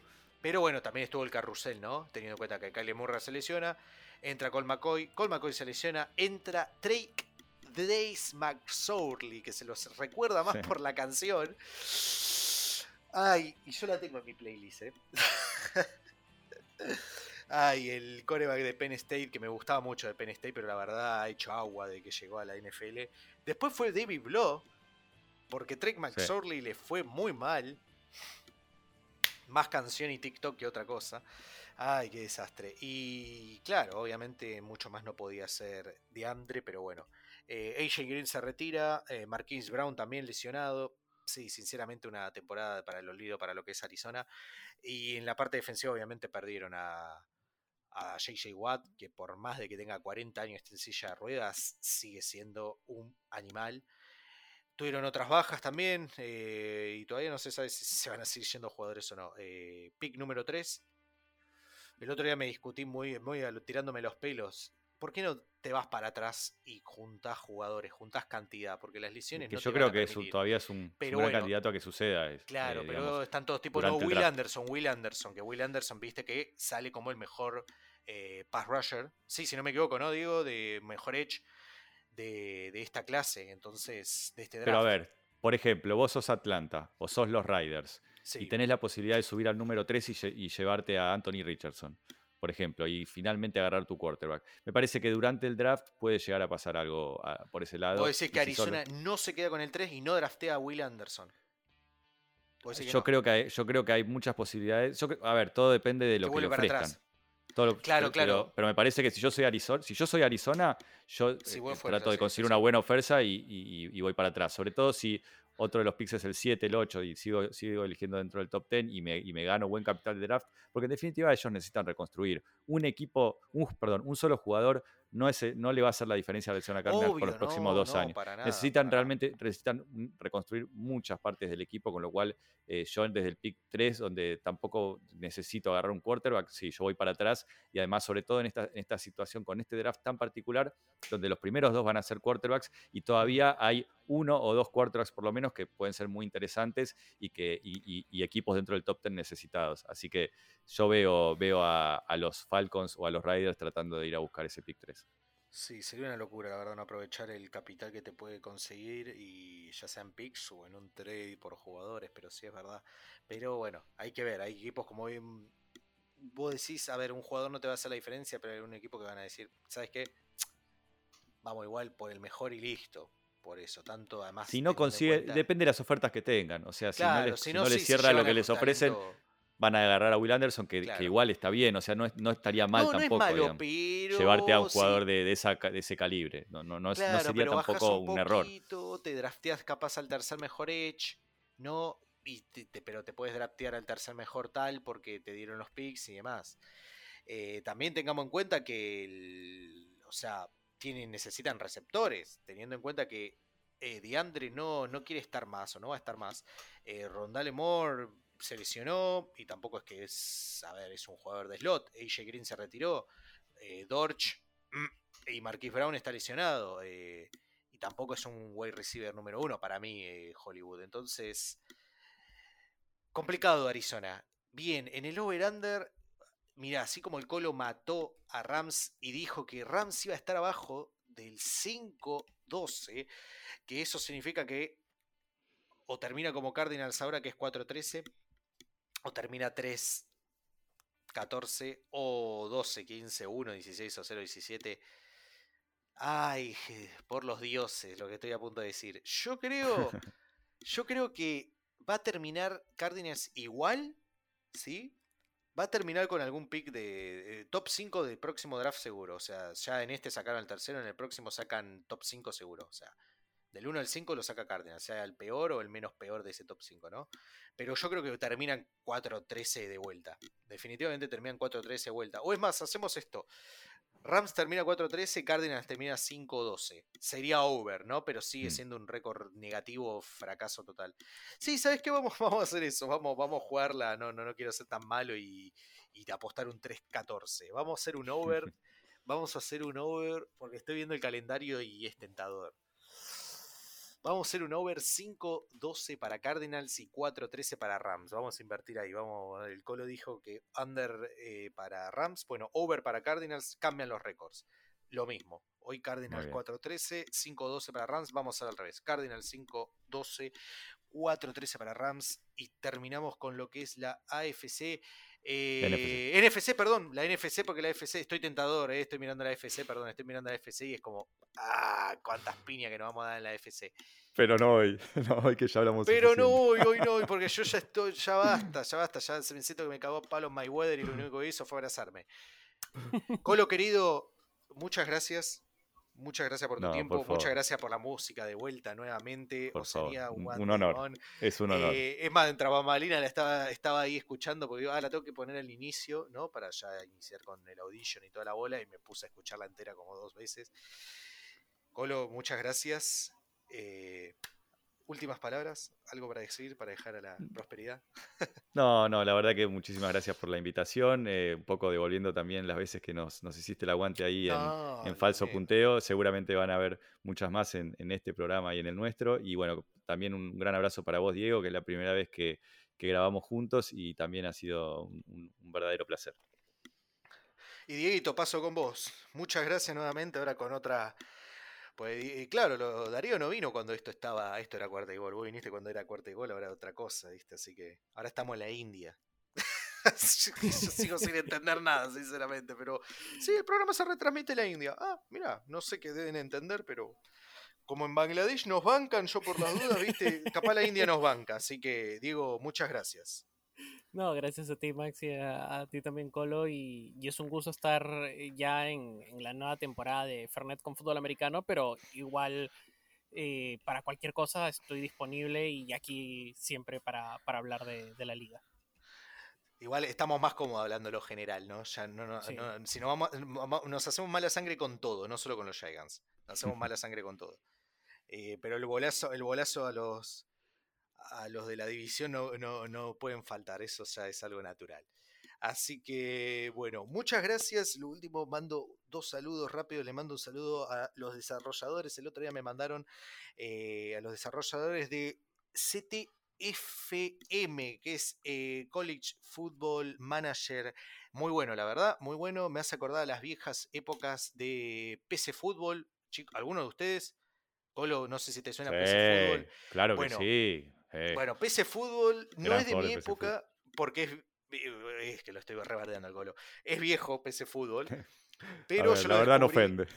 No, no, lo, lo conseguí complicado igual hacer correr un juego que eso era para el Windows 98, ¿no? Complicado hacerlo correr en un Windows en un Windows 10, ¿no?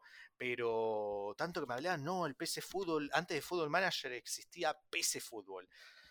Descubrí PC Fútbol y dije, ¡fuá! Y estos muchachos desarrollaron un- una especie de PC Fútbol, pero en fútbol americano y de college.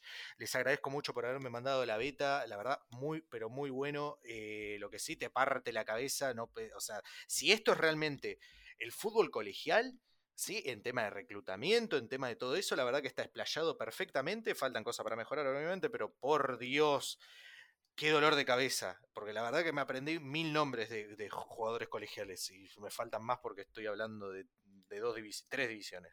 Así que muchas gracias por haberme mandado la beta. Eh, muchísimas gracias. Eh, y un saludo también a la gente, me están hablando la gente del. Uy, no sé pronunciarlo porque son de Eslovenia.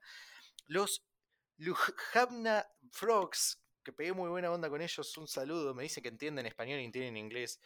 Les creo lo segundo, no lo primero. Así que les mando un saludo que me mandaron No, una. ojo, Ay, ojo, yo por la- que- eh, sí, ya ahí me ojo están que, metiendo. hay, que hay una historia con los países de la antigua Yugoslavia y el español muy, muy bonito, ¿ah? Sobre las películas mexicanas, incluso las, las películas mexicanas, Las Mañanitas en, en Croacia es una canción eh, que, que ellos le escuchan y, y es relacionado, digamos, a esta película Un Día de Suerte, que es del cine de oro mexicano.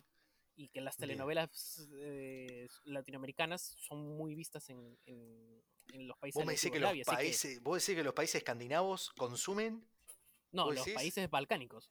Ah, los balcánicos, no los Sí. escandinavos. Uh, bueno, un Sí, saludo sí. entonces en inglés o no. eh, yo lo esloveno no sé poco y nada, o sea, sé tanto como, como mi viejo sabe chino. Así que un saludo a los, eh, no sé cómo se pronuncia encima, eh, los eh, Luhamna Frogs. Un saludo, muchas gracias por el coso personalizado.